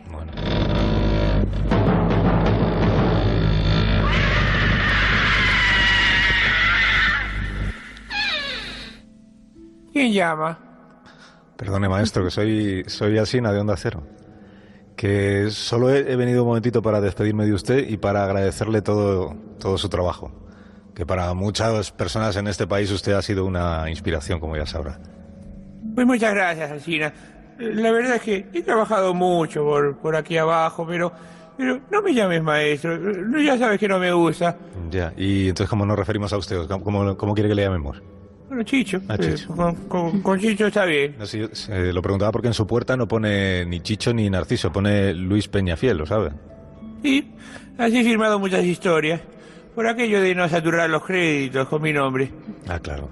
Que usted ha desempeñado muchos eh, papeles distintos en, en sus programas. Ha sido actor, ha sido realizador, ha sido guionista, ha sido director, por supuesto. Ha, to- ha tocado usted todos los palos, ¿verdad? Bueno, y, he sido también la voz de, Ruperta en, el 1, 2, 3, no se olvide de eso. Eh, ¿Quiere que se la haga? ¿A Ruperta? ¡Un, dos, tres! ¡Aquí estamos con usted otra vez! sí, nos acordamos. Ese dato. Nos acordamos sobre todo del 1, 2, 3 de la Ruperta, también de historias para no dormir, magnífico programa. Acabamos de escuchar la, la sintonía de la cabecera, de la puerta esa que chirriaba, ¿no? En blanco y negro. ¿Y usted por qué cree que gustaron tanto aquellos relatos, Chicho? Bueno, querido Alcina, yo le diría que las historias de miedo son cuentos para mayores y a los mayores les viene bien de vez en cuando sentirse niños. El miedo a los monstruos, a la oscuridad y al silencio. Porque el silencio hay veces que puede dar más miedo que nada. Es el telón que se levanta ante otros ruidos. El prólogo del silencio, ¿sabes? Y solo una última cosa, que no le quiero también entretener ya mucho más. Eh, ¿Qué consejo nos da usted para que a este programa, para que nos vaya bien en el, en el programa? Que no es que yo no confíe en los colaboradores, pero igual algún consejo no nos vendría mal. Pues mira, el cine, aprende de los fallos. Incluso cuando te equivoques dando la hora. Ah. de, de los éxitos no se aprende nada. Y muy importante, hay que entretener por encima de todo. Si aburres, no comunicas. Así que ala baje a abrir el telón. La audiencia le espera. Muchas gracias, Chicho. Bueno, pues muchas gracias. Hasta siempre. Bueno, o quizás hasta pronto. Y hasta aquí puedo leer. Quédate con lo mejor, con Rocío Santos. Maestro de maestros, sin duda, grandísimo Narciso Ibáñez Serrador. Cuántas horas frente a la televisión viendo todas sus creaciones, ¿verdad? Del terror también, el genio del 1, 2, 3. Y el genio de Carlos Latre imitando lo que es una maravilla esta imitación que acabamos de escuchar. Seguimos en más de uno, ahora nos vamos con las historias que nos trae cada día Javier Cancho. Esta semana nos contaba la historia de la ciudad engullida donde sucumbieron los faraones.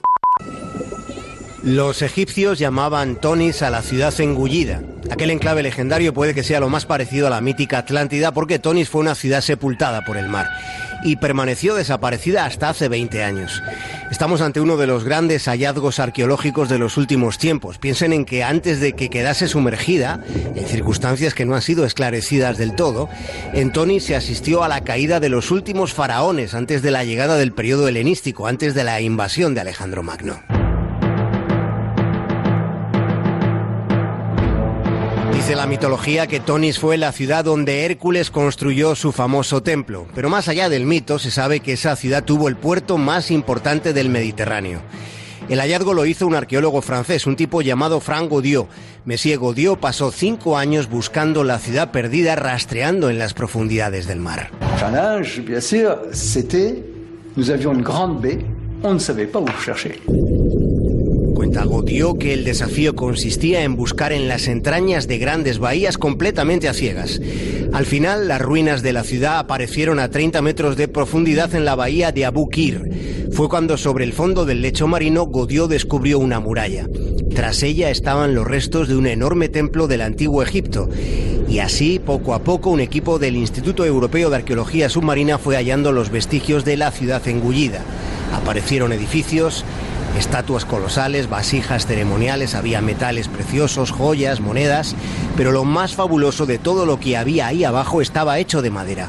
Era la mayor colección de naufragios antiguos que jamás hubiera sido descubierta.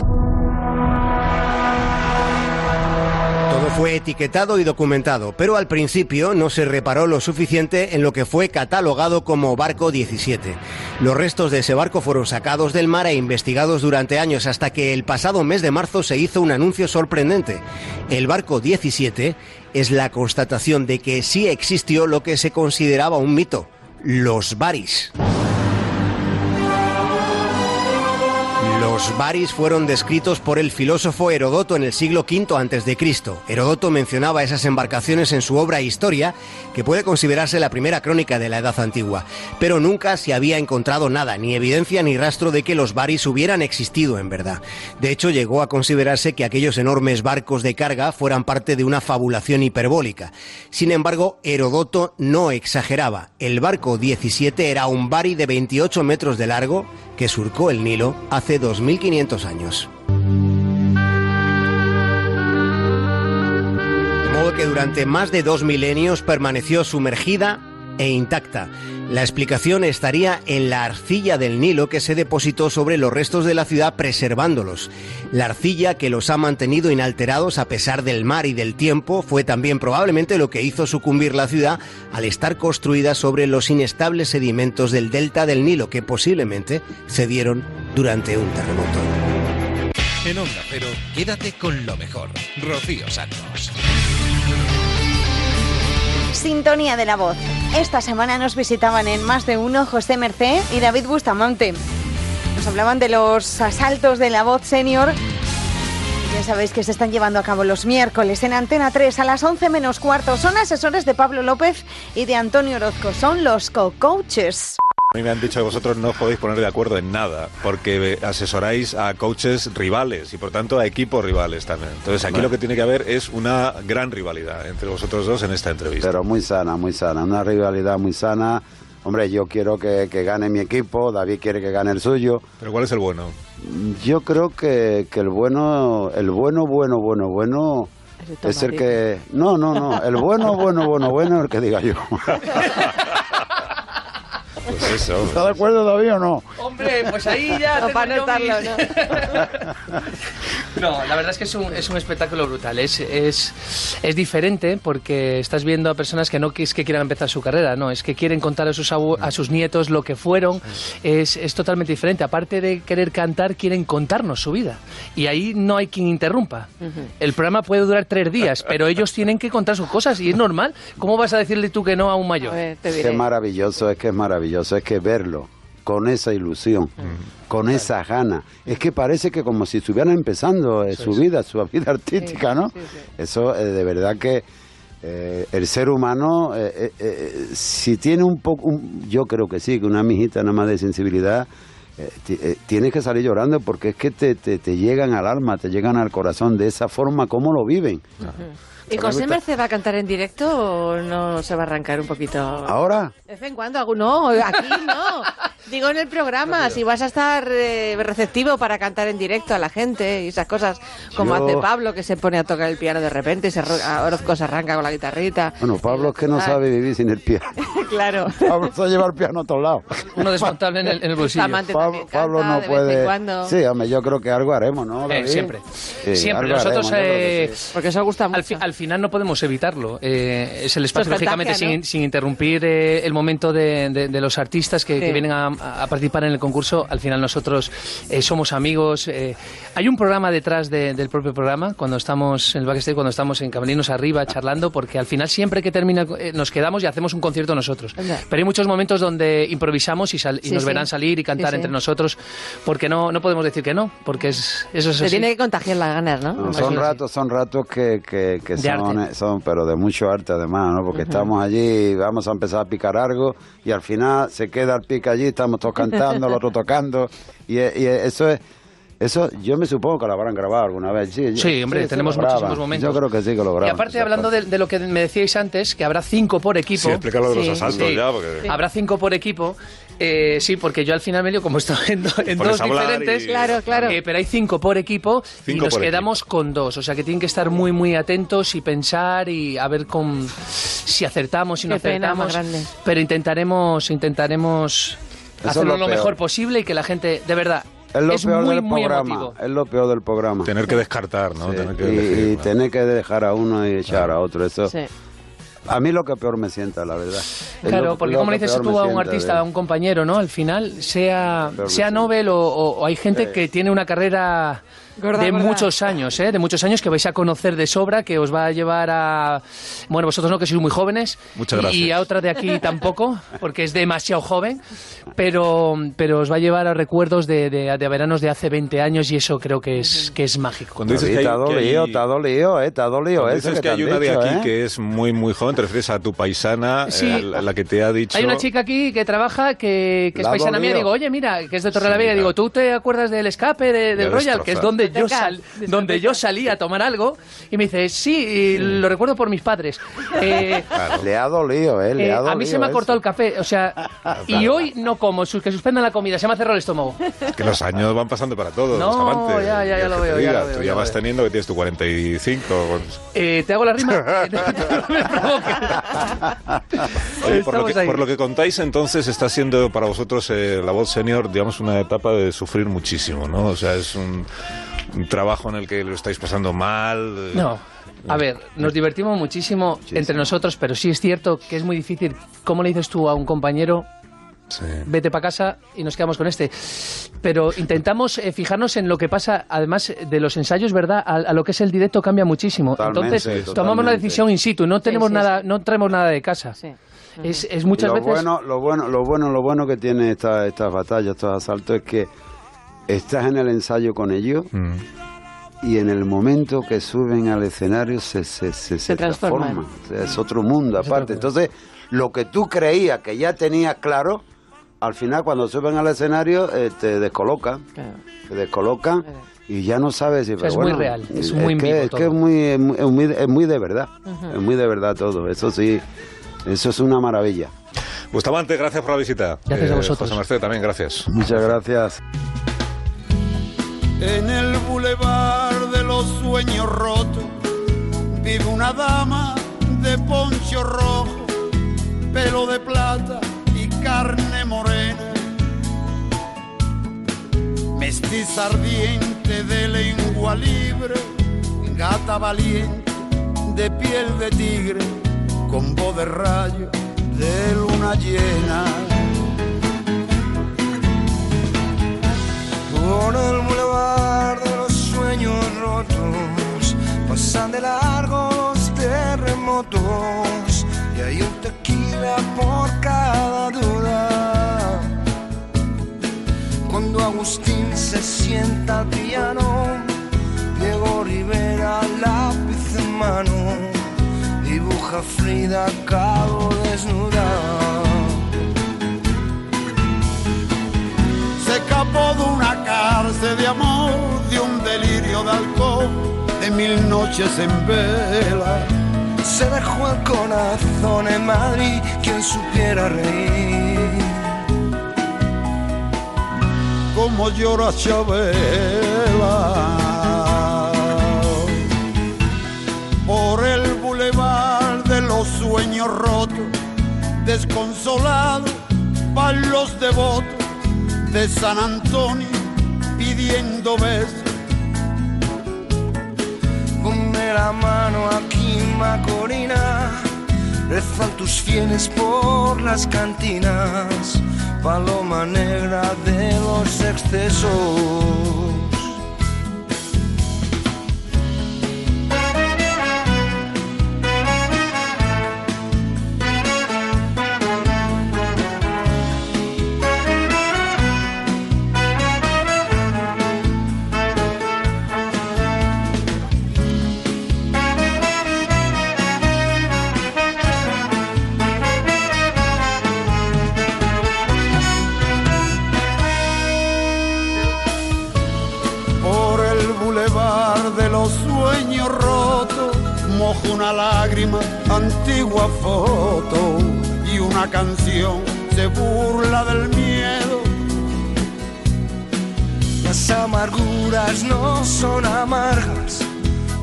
Las canta Chabela Vargas y las escribe un tal José Alfredo.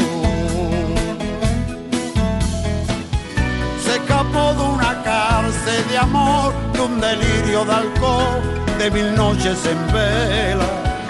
Se dejó el corazón en Madrid, quien supiera reír. Se escapó de una cárcel de amor, de un delirio de alcohol, de mil noches en vela. Se dejó el corazón en Madrid, quien supiera reír. Como llora Chavera, como llora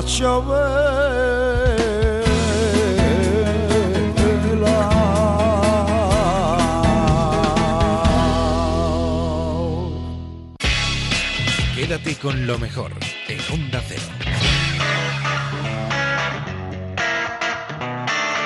Siempre es un gusto escuchar a José Mercé y a David Bustamante.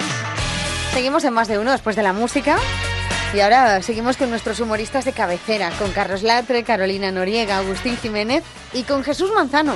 Jesús Manzano hace poco le paró la Guardia Civil Hace poco me pararon por la carretera, ¿sabes? Sí. Y me, me, par- me pararon, bueno, me hicieron lo mismo que a ti, Agustín, el- la señal está así. Y en ese momento miro la pegatina de la ITV, que ahí es cuando se te ocurre mirarlo todo y pensarlo todo. Miro y casualidades de la vida, me había caducado hacía justo, justo tres días y dos años. y encima el parachoque roto. Y, y- y mientras venía el Guardia Civil, decía mi mujer, dice, ¿te van a multar por estas cosas? Digo, hombre, no debería, pero nada que me toque el tiquismiquis de turno, ya la hemos liado, ¿no? Pues no me multó, ¿sabes por qué? Porque me dijo que, que era oyente de este programa. ¿Qué dices? Sí, sí, me reconoció la voz. Sí, dice, pero ves a pasar ya la ITV, ¿sabes? Ya. Y yo al día siguiente fui a pasarla. Y por cierto, seguro que hay ahora gente pasando la ITV a estas horas. Es casi, casi humillante pasar la ITV. ¿Por qué? Porque sí, porque estás en tu coche y, y estás viendo cómo le meten mano por todas partes. ¿Sabes? Como cuando vas al urologo, ¿no? Y te empiezan a hacer cosas que no dejarías hacer a nadie con tu cuerpo, ¿sabes? Pero ahí, pues lo mismo, pero con el coche. Empiezan a meterle, a, a tocar, a estirar de todo, a pitar, tal. Llegas ahí con tu coche y tienes que hacer caso a lo que te dicen. O sea, pareces medio tonto. O sea, eh, ahora, ahora lo explico. O sea, ahí llega Hamilton, Hamilton y parece un pelele. Empieza, intermitente, el otro, los cuatro, los siete, los no sé qué. Y tú ahí, ¿sabes qué? Yo sé dónde están las cosas de mi coche, pero sin presión. O sea, todo a la vez y con esa velocidad, no. ¿Sabes? Que te deje un poquito de tiempo de reacción, pero no. Luz de freno, corta, larga, antinebla, posición, posición. Yo me puse así recto, ¿sabes? Porque- porque mi madre cuando me decía posición, yo me ponía recto, me decía la espalda que la tienes mal. Pero yo ahí me puse recto y dice, no, no, luz de posición. Luego freno de mano, limpia parabrisas, agua. Digo, no llevo agua, no llevo nada de beber. Que... Agua, bueno, todo rápido, todo rápido. Y lo peor es cuando te dicen eso de mueva el volante así. ¿Sabe- ¿Sabéis lo que...? Sí, sí, sí, como los coches de choque. Exacto, como estamos en la radio, la gente no... Sí, la gente lo está viendo ahora mismo. No lo está viendo, para pero otro. eso que empieza pa- derecha, izquierda, pero así rapidito, así. Mueva el coche así. Eh, ay, ¿No sentís ridículos cuando toca Me eso? siento como cuando conduces en las películas, que pones así volante de Exacto, sí, mentira. sí, sí, yo, me siento, yo me siento idiota, digo, pa- parezco, un niño jugando a conducir, que para terminar de humillarte solo falta que salga un mecánico y te haga el sonido. ¡Rum, rum! ¡Qué rápido va este coche, eh! Sí, sí. Y, y luego se meten en un pozo que hay debajo del coche. claro, el sí. pozo. ¿Verdad? Hay un foso El ahí. foso, eso, Y eso. entonces, claro, tú los pierdes de vista. Claro, y dices, "¿Dó- ¿dónde está? ¿Dónde está?". Y está abajo. Y te hablan por un telefonillo de la posguerra. Aquí hay un Hay un- hay- sí, te hablan por un altavoz que está ahí, que no, que no se entiende. ¡Freno, freno! ¿Y tú qué dices? Un walkie. Y que, que- pero que, me dice a mí, pero, frene, que, que frene a fondo. Digo, ah, que frene a fondo, ¿sabes? O sea, se oye fatal. O sea, yo hoy en día creo que hay tecnología como para poner un altavoz decente, ¿sabes? Que cuesta 3 euros en los chinos eso. O que te llame por el móvil, aunque sea te haga una llamada perdida y le llamas tú de vuelta o algo si no quiere gastar. Pero, freno, enano. Es que en el foso a lo mejor no hay cobertura. Estoy A lo pensando, mejor ¿eh? no hay A lo mejor cobertura. y abajo, no sé. Y lo del foso me da mucho miedo. Ese, Ese foso, ¿verdad? Sí, no sé, me da- Digo, "Va, que me caigo, que me caigo. Freno, mano, freno de mano. Yo, ¿qué? Freno, Freno mano. mano. Eso, eso. Yo, o sea, lo hice tan mal que el de atrás me empezó a pitar. ¿Sabes? Que, que digo, digo, tranquilo, que hago lo que puedo. Y me dice, no, es que me han dicho que Peter era un señor acojonado también, que estaba haciendo lo mismo. Y por último, lo de la emisión de gases. Te controlan la emisión de gases. El tío salió de abajo con la cara negra. Parecía Lara Álvarez, ¿sabes quién es? Bueno. Está, está muy morena, está muy morena esta chica. Eh, los rayos, bueno. Porque yo tengo un coche antiguo. Los rayos. Los rayos del sol y los uva y de todo. Sal, sal del charco, sal. Sal, sal, sal, sal. Venga, pues yo tengo un coche muy antiguo que tira, que tira mucho humo. Menos mal que ya no está Carmena y lo puedo coger por Madrid. Otro charco. Yo he quitado la pegatina también. Sí, yo he Lo has quitado, ¿no? Yo he quitado la fe ya. Yo he sacado, sí, bueno. Eh, total, me dice, mira, te vamos a pasar la ITV porque eres tú, pero que te arreglen el parachoques que lo llevas roto. Voy al taller y me dicen 200 euros arreglar el parachoques. Digo, pues me espero el año que viene antes de la ITV, porque para qué voy a gastarlo ahora. Pues bueno, justo al día siguiente me vuelve a parar el mismo Guardia Civil. Y me dice, hombre, el de la ITV. Digo, hombre, el de la Guardia Civil. Dice, lleva el parachoques roto, son 100 euros. Digo, pues adelante arreglo, que el mecánico me pedía 200. y al final me pusieron la multa que ya me estaba buscando, ya me la merecía. Es el oyente del programa, el guardia, ¿no? Y a pesar de eso. A pesar de eso. Integridad, integridad, también te Qué digo. ¿eh? integridad, Por otra parte. Si haría méritos.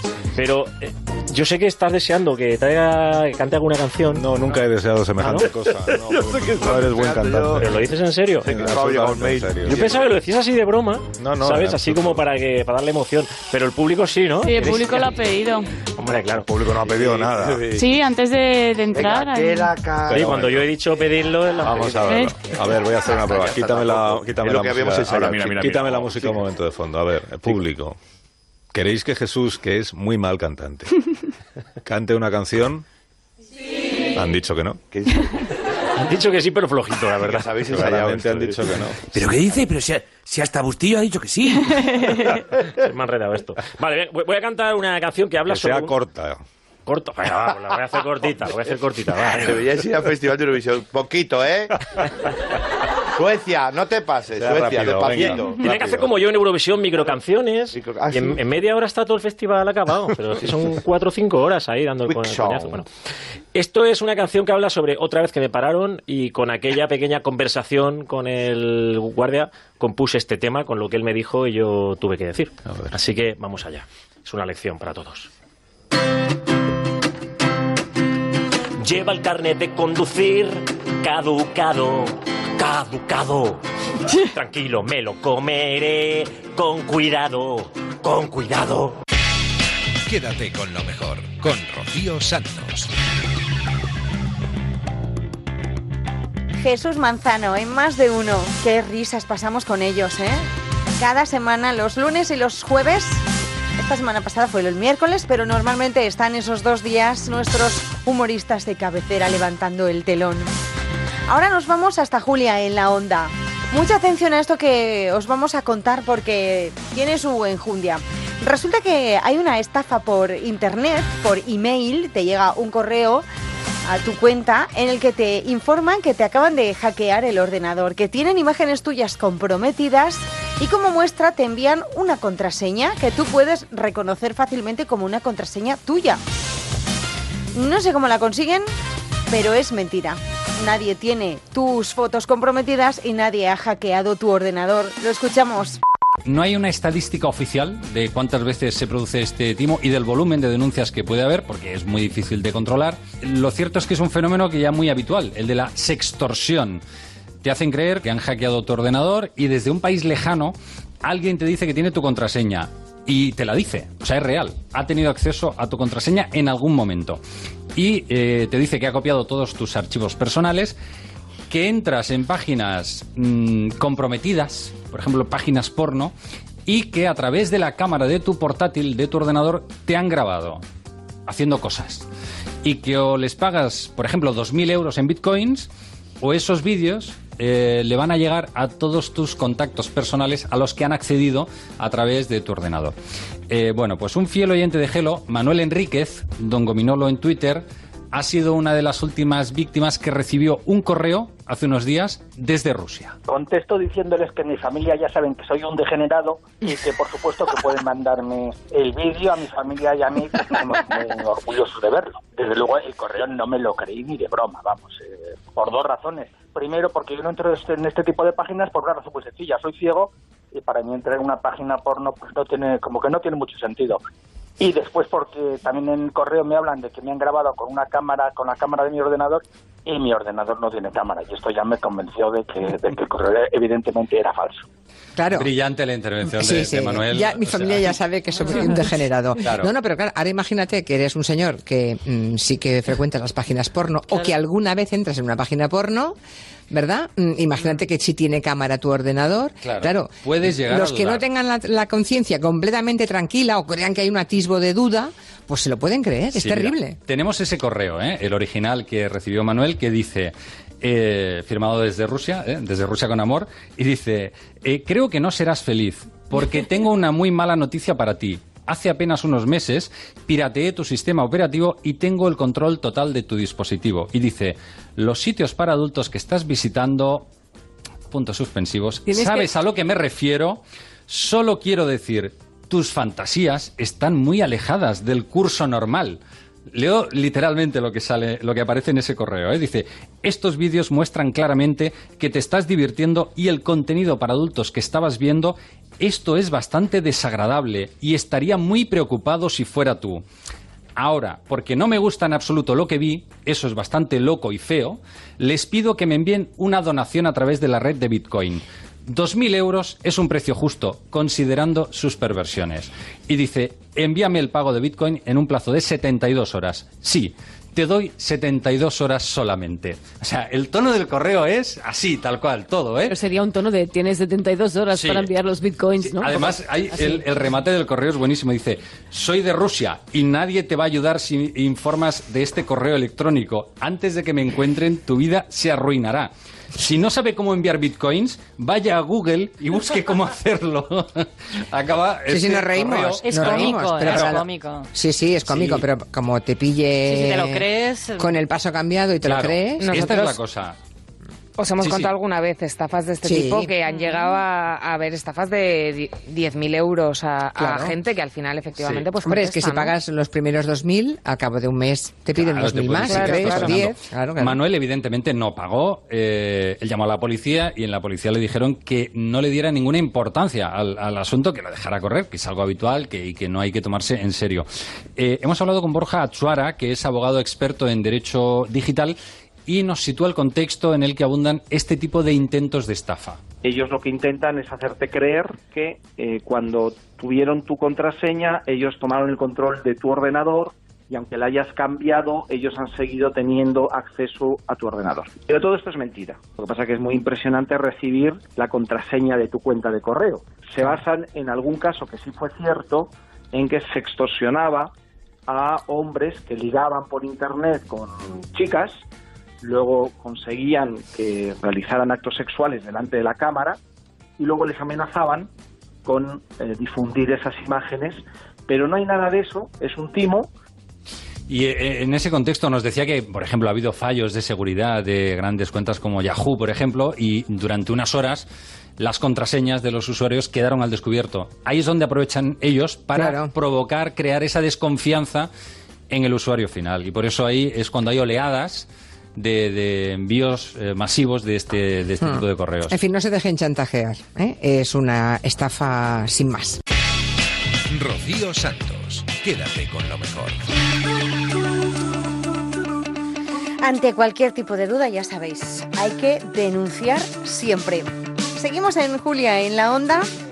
Vamos a escuchar ahora a Conde Lobato. Se estrena como escritor, pero también es creativo, realizador, publicitario y fundador de No Coaster, una fundación sin ánimo de lucro que persigue proteger el bienestar a través del consumo. Es autor primerizo de un thriller que ha enganchado al mismísimo Juan Gómez Jurado. Entre que lo- ha opinado de ella también Juan Gómez Jurado. ¿Te la presenta hoy mismo? Hoy, eh, Antón Reixa. an- sí, exactamente. Bueno, vamos a ver. eh, la pregunta es cómo, ¿Cómo te metes cómo- en esto? cómo- cómo- ¿Qué Claro. pasa eso? Bueno, hay una frase que dicen que es eh, todos tenemos dos vidas y la segunda empieza cuando te das cuenta que solo tienes una, ¿no? Yo tuve un accidente muy grave en el 2016. Y Anda. entonces, sí, entonces eh, estuve pues casi cuatro meses en una silla de ruedas, estuve a punto de, pues eh, con el riesgo de, de que hubiese sido fatal el accidente y tal. Claro, con todo ese tiempo, una persona tan inquieta, pues pasan dos cosas. Primero que te das cuenta de que, de que si, si te llegas a haber ido, hubiese sido pues una pequeña Una putada. putada. Hombre, claro. dices, ostras. Sobre todo para ti, claro. dices, y, so- y después te das cuenta de todo lo que te hubiese gustado haber hecho y dices, pues lo voy a hacer. Esto de las listas, ¿no? Y entonces eh, dedicarme a la, a la literatura, a la ficción y especialmente a los thrillers, que es lo que más me ha gustado a lo largo de mi vida, pues, pues era un desafío y dije, lo voy a hacer. Y entonces empecé a escribir y bueno, pues hasta aquí. Tuve, la, tuve de- la suerte que gustó y ahí está la, la novela. ¿A quién se la diste a leer primero? Pues la, eh, la primera persona eh, fuera de mi mujer Sí. que es eh, la, la clave de que yo me haya animado, de que me diese confianza y, y ese apoyo, pues fue a, eh, bueno, mi mujer y mi hija fue a, a Juan Gómez Jurado, el profesional. Sí, sí, Juan es para mí el crack total. Lo es, lo es. De, aparte que es el, un pequeño genio de todo, o sea, que, que tal, pero aparte que literariamente es un hombre que tiene la energía y la capacidad de hacer interesante y, y fascinante rápido. Eh, esto del término adictivo, yo creo que si buscas en Google sale una foto suya, ¿no? Eh, La verdad es que él consigue en las novelas atraparte como lector, te coge por la solapa y no, no puedes soltarte. Es genial. Y si él considera que ocurre eso con tu novela, pues yo ya me muero de ganas. Sé muchas cosas de ella, pero mm, creo que llegó cuando yo salía para Galicia, así que me muero de ganas de leerla. Pero de entrada lo que observo es que te pasa algo con los lobos, porque ah, tú te apellidas Lobato, Sí, o sea, es- ¿no? Eh, eh, la novela se, se llama Los lobos no piden perdón. Eh, el personaje eh, de los cómicos de Marvel, sí, eh, eh, también, también ¿no? Hace referencia al señor lobo de Pulp Fiction. o sea que tienes algo con los lobos. Sí, tengo un problema de fetichismo en general. Con los lobos. Con los lobos, con los ajos, con todo un poco. O sea, soy un poco supersticioso y entonces, bueno, pues confiaba en que no se diese cuenta nadie, pero creo que no va a ser posible, ¿no? Que va a ser bastante evidente que es así. ¿eh? Es así, no puedes evitarlo. Frase con la que empieza la novela. Dice, solo un montón de imbéciles, oprimidos y débiles puede dejarse matar así. El mundo está dividido entre quienes matan y quienes se dejan matar, o sea, entre lobos y ovejas. Son las palabras con las que arranca de un asesino en serie, que es el protagonista, Sí. que además es un cargo político al que acaban de detener y que pone como condición para confesar que pueda contar su historia, digamos que a un, a un periodista importante o emergente, ¿no? Sí. Nada que ver con la realidad. Tenemos, Eh. tenemos políticos, hemos tenido políticos que roban, que matan todavía, ¿no? Bueno, vamos a ver. Hay dos. Primero que me ha encantado eh, oírlo en tu voz. Este, esto ha sido un privilegio. O sea, que yo ya me voy encantado de, de aquí ahorita. Vamos a ver. Los políticos son gente normal. Eh, igual que puede haber un panadero asesino en serie, porque no puede haber un político asesino en serie? Esto es una de las claves de la premisa, ¿no? De decir, bueno, Cualquiera de nosotros puede ser un asesino. Claro, cualquiera puede ser un asesino, exactamente. Entonces, también un político. En este caso se daba la circunstancia que era un político que además había eh, legislado a favor de los reos y todo esto, una legislación que paradójicamente le favorece, ¿no? o sea, un Entonces, cínico, vamos. Ahí está, eh, o sea, exactamente. Es un, un momento de, de confrontación entre, entre dos mundos. Siempre intento escribir un telón social. Aunque la historia es lo que está en primer término, lo que entretiene, lo que te lleva es lo que va sucediendo. Pero hay una parte de, de mirada distintos temas sociales mm, que dejo abierto a que cada uno lo interprete como quiera, claro. Está bien, es una, es una novela abierta para que el lector... El- el- la trama no. La trama no. El, el trasfondo social, absolutamente. Las reflexiones que Sí, plantea, las sí. reflexiones, Claro, claro. absolutamente. Eh, luego sale un periodista, ese periodista emergente, al que el asesino quiere contarle la historia, que tiene un contrato mercantil y un salario de risa. Dice el periodista en la novela, trabajamos para adelantarnos a cualquier cabrón que escribe un tuit. En eso nos hemos convertido los periodistas, ¿no? En estafermos, monigotes zarandeados por lo que llamamos redes sociales que no te permite profundizar, matizar o ponerte al pensamiento masivo. Ya, pero ¿dónde está el pensamiento? ¿Dónde está el tiempo para la reflexión? Eso es, por eso yo os admiro muchísimo. Hay una- otra frase que pillo por aquí que es la economía saneada es un buen abono para el talento. Bueno, sí. Pero normal, pero la, la frase de hecha no era esa, era al revés. Sí. Era que el, que el hambre Estimula. Bueno, el, en este el caso, ingenio, ¿no? En este caso, uno, el, el- el asesino está eh, minusvalorando al periodista y el periodista tardó un poquito más en hacer la carrera por el hecho de tener que trabajar, ¿no? Eso es a lo que se refiere. Ya, y es verdad vale, vale. que ayuda no tanto al talento, quizá el- lo- sino al, al currículum. es más directamente relacionado con las notas y con las oportunidades que tienes.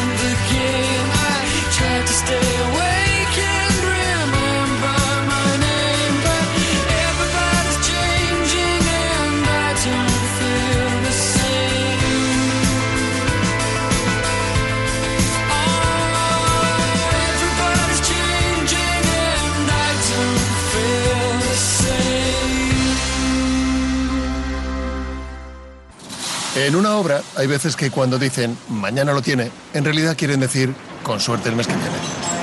Pero si tú eres de los que dicen mañana lo tiene y quieres decir mañana lo tiene, entonces necesitas una Proace.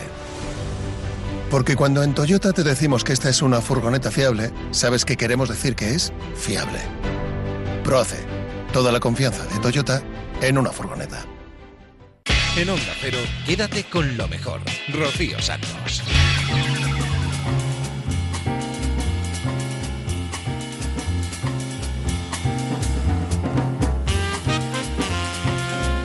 Seguimos hablando de más libros. Ya que estamos en plena feria del libro, sobre todo en Madrid, hemos recibido a Carlos Bardem. Ya sabéis que es el actor y escritor también, que ahora presenta una nueva novela que se llama Mongo Blanco, donde cuenta la historia de Pedro Blanco, un poderoso negrero del siglo XIX. ¿Qué ejercicios psicológicos has tenido que hacer para ponerte la piel de un personaje como este, no? Vamos a luego a contar quién es Mongo Blanco, Pedro Blanco Fernández de Traba, Mm. que fue un personaje real que vivió en el siglo XIX, que fue el gran suministrador de esclavos, ¿no? Tanto para los negreros cubanos como para los brasileños, incluso para los estadounidenses, ¿no? Sí, bueno, la famosa película La Amistad de, de Spielberg, La Goleta Amistad, que en la película eh, eh, está consignada a nombre de los hermanos Zulueta, que aparecen Sí. como dueños, pero los hermanos Zulueta realmente eran socios y casi empleados de Pedro Blanco. Pedro Blanco fue el gran rey de la trata. Y aparte fue un esclavista muy peculiar que es lo que le hace un personaje muy atractivo, en el sentido de que hubo muchos negreros de salón, gente que invertía en el tráfico de esclavos o que era dueños de grandes plantaciones de azúcar, ingenios de azúcar, que, que- que compraba mucha mano de la esclava, pero nunca se manchaba la mano, las manos con la sangre. Eh, Pedro, Blanco, Pedro Blanco fue un auténtico corsario, un pirata, un negrero, un capitán negrero, mm, creó un reino mm, de terror, de excesos, de lujuria en África para que modificó de modificó mm, completamente los, los modos tradicionales de la trata multiplicándola escalándola y es curioso cómo Pedro Blanco coincide yo creo que las épocas los momentos crean los personajes y en este caso Pedro Blanco lo crea el- precisamente la, ilegal- la ilegalización de la, de la trata de esclavos cuando la trata deja de ser legal o sea cuando se puede dejar de mandar legalmente barcos con negros al muelle de la caballería Es cuando él empieza La y se hace Habana, rico. ¿no? es cuando este hombre amasa su gran fortuna. Cuando empiezan a, a- a comprar negros que al ser ilegales son muy baratos en origen y triplican su precio en destino. Compraban seres humanos, dependiendo de la edad, de la, de la constitución física o del sexo, en torno a unos 20 dólares, que ni siquiera eran nunca en, en dinero, eran en mercancía, en pólvora, en ron, en mosquetes, que ellos adquirían muy barato los negreros compraban una persona, un ser humano por 20 dólares en la costa africana y puesto en, en Cuba, en, eh, en la caña de Cuba, en Puerto Rico, en Brasil o en los algodonales del sur de Estados Unidos, eh, llegaban a valer 390, 460 dólares. Madre mía. Lo que da unas rentabilidades muy parecidas, precisamente por ser un negocio ilegal, al del tráfico de cocaína. Por eso es que yo en estos días que estoy hablando mucho, afortunadamente, de don Pedro Blanco, lo comparo, es un símil un tanto, es ilustrativo, no es exacto, pero es ilustrativo, y digo que es el Pablo Escobar del- de la trata de esclavos, el Pablo Escobar del siglo XIX. En el libro preguntas, ¿de dónde creéis que salió, pregunta el, personaje, ¿de dónde creéis que salió el dinero para crear la bolsa y la banca catalana que financió tantos telares y tantas fábricas? O sea que una parte, digamos, de la alta burguesía catalana y de la pasta que, que amasaron viene de ahí. Bueno, de la, eh, hubo una participación fuertísima de, negreros catalanes cuando por fin se abre al, al comercio Cuba, al comercio eh, con el resto de las regiones de entonces de la corona española, se, abre a los catalanes. Los catalanes llegan allí y, muchos de ellos se dedican al, comercio negrero. Y efectivamente amasan grandísimas fortunas. Entonces estas fortunas, eh, ¿cómo se blanqueaban o, a dónde destinaban el dinero que amasaban con los esclavos? Pues eh, a crear la, banda- la en Barcelona para rivalizar con la de Madrid y manejar ellos las rentabilidades de ese dinero.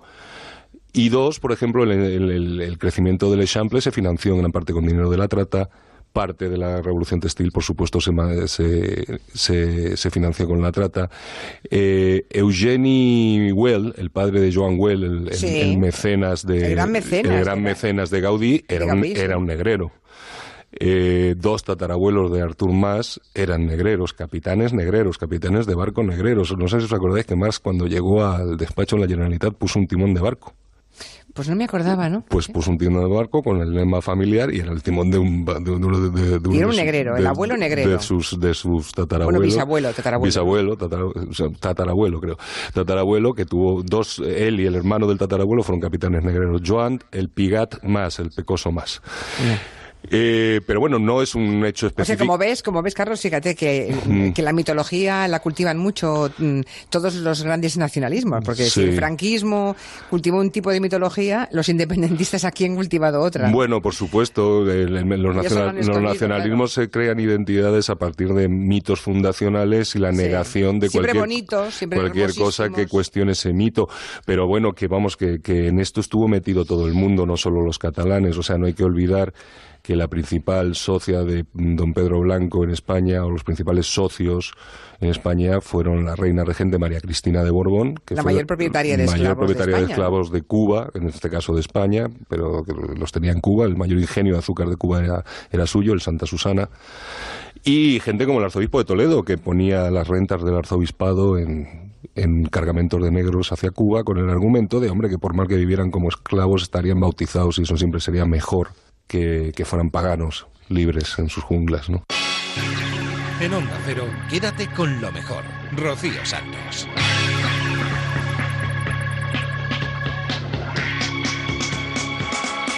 Just a little bit louder.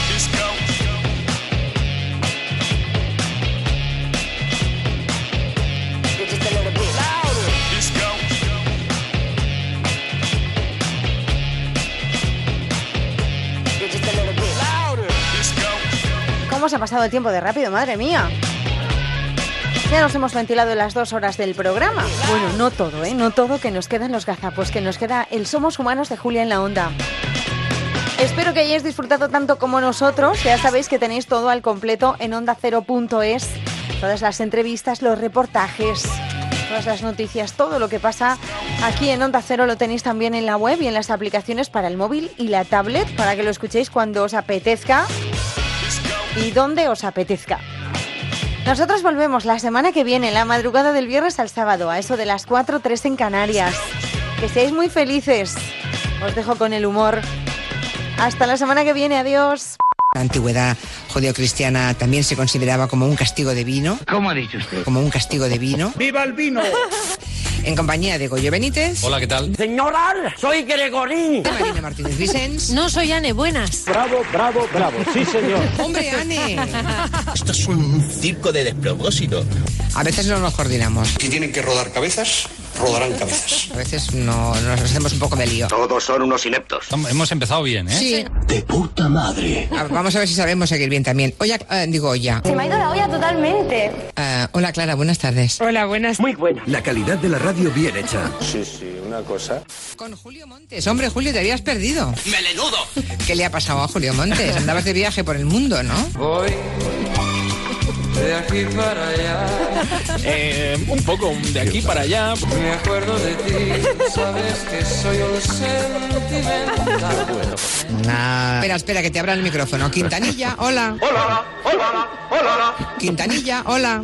Cabeza de chorlito. Y es que algunos no se enteran ni aunque pasen los bomberos. Vamos a ver, lo que está sucediendo en el Everest, esa masificación de la montaña, eh, es un ejemplo, es eh, una muestra de lo que está ocurriendo en muchos otros los, en muchos otros los- en muchos otros lugares del mundo Ah, vale, vale. y aquí en España también, ¿verdad? Solamente hay que acudir a los picos de Europa, Pirineos, eh, Gredos, sobre todo, eh, la Sierra de Guadarrama, salen a correr. Ay, que me corro. No, no eso. unos runners, uno a hacer ejercicio Y respirando, expulsando. y se disputan pruebas. Anda. Caramba, es que no hay otro lugar para el, para el que ir a celebrar esa prueba. Esa es una buena pregunta. Se calzan esas bambas fluorescentes, ya sabes, se ponen esas mallas. Te gusta, ¿eh? Y, y- Te gustan las películas de gladiadores. uy, uy, uy, uy. Y se echan a correr. Pues, eh, pues bueno, mm, cada uno eh, puede hacer con su tiempo libre y con su ocio lo que desee y lo que mejor le parezca. Faltaría más. ¿Puedo meter una morcilla así, Sí. eh, rapidita? Bueno. Hola, pequeña. He estado, eh, nada, tomando una pequeña tapita aquí en un bar de Alicante. Camarero, dame un Cuba libre. Me he encontrado en la carta eh, año 2019. Sí. Insisto, año 2019. Que sí, que sí. Centro de Alicante. ¡Alicante! Un bar de renombre ¡Tachán! y muy popular. Muy bonito, me gusta. Y en la carta ponía pajaritos fritos de la huerta. De acuerdo, pero no te enfades. Se me ha cortado el La rollo, literalmente. Pobrecico, pobrecico. He hecho como que no lo he visto, para no tampoco es, eh, se trata de montar numeritos. ¿Pero esto qué es? Ahora voy a intentar ponerme en contacto con los agentes medioambientales de la provincia de Alicante Yo en tu lugar no lo haría. que están ofreciendo a los clientes como pajaritos de la huerta. Eso no es lo que parece. Pero desde luego nos están intentando colocar lo que buenamente dice en la tapa, pajaritos de la huerta. Cuanto más acelero, más calentito me pongo. Parece un insulto a todos los que amamos a las aves y a los que amamos a la naturaleza en general. Lo ahora mismo y lo raco a ti. Cuidado que se está cabreando, gallego. No, no, Lleva todo el día enfadado. Gallego. Gallego, ¿Qué pasa? estoy oyendo lo que estás diciendo los pajaritos fritos. Pajaritos fritos de la huerta, normalmente, cuando dicen de la huerta, no se refieren a los pájaros en sí, se refieren a un determinado tipo de verdura. Hoy, hoy, hoy, hoy. En mi tierra, que tenga cuidado gallego, Cuidadín. que los pajarillos de la huerta son pimientos fritos. ¡Tras en toda la boca! Por favor, aquí en Andalucía los pajaritos de huerta son los pimientos fritos. Ha quedado claro, ¿no? Pues sí. ¿Le podemos dar al rewind? Coger la cinta que está grabando Quintanilla, que me Sí. graba todo, Claro que sí, guapi. y decir que yo no he acusado, es decir, yo no he dicho que he visto pajaritos, he dicho que me ha inquietado el título. Que donde dije digo, pues digo Diego. ¡Pause! Pónselo. Pero desde luego nos están intentando colocar lo que buenamente dice en la tapa, pajaritos de la huerta. ¡José Luis! ¿Qué, qué, qué, qué problema hay con poner... mm, mm, mm? ¿Pero por qué te has puesto tan nervioso? ¿Que has metido la pata? ¿Qué, qué, qué, qué problema hay con poner... mm, mm, mm? ¿No le encuentras algo nervioso? Pues sí. Pimientos de la huerta Es fritos. poesía, gallego. ¿Le gusta la poesía? Muchísimo. De todas No, formas, del Somos creo que no te libras. fritos. Pues no. Les gustaría saber si la hipnopsis. ¿Qué ha dicho? Hipnopsis. ¡Julia! ¡La cagaste! Hipnopsis. ¡La cagué!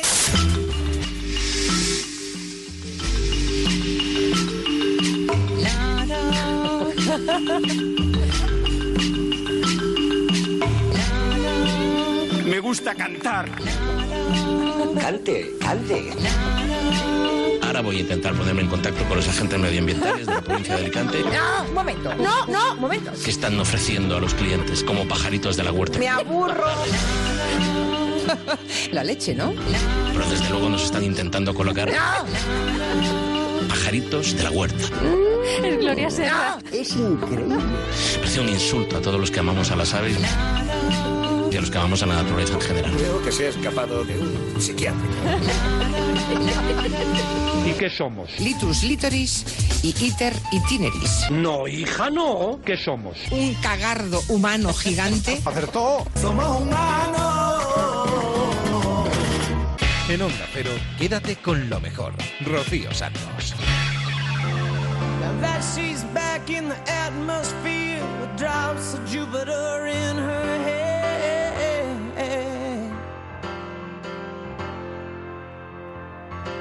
She acts like summer and walks like rain. Reminds me that there's a time to change.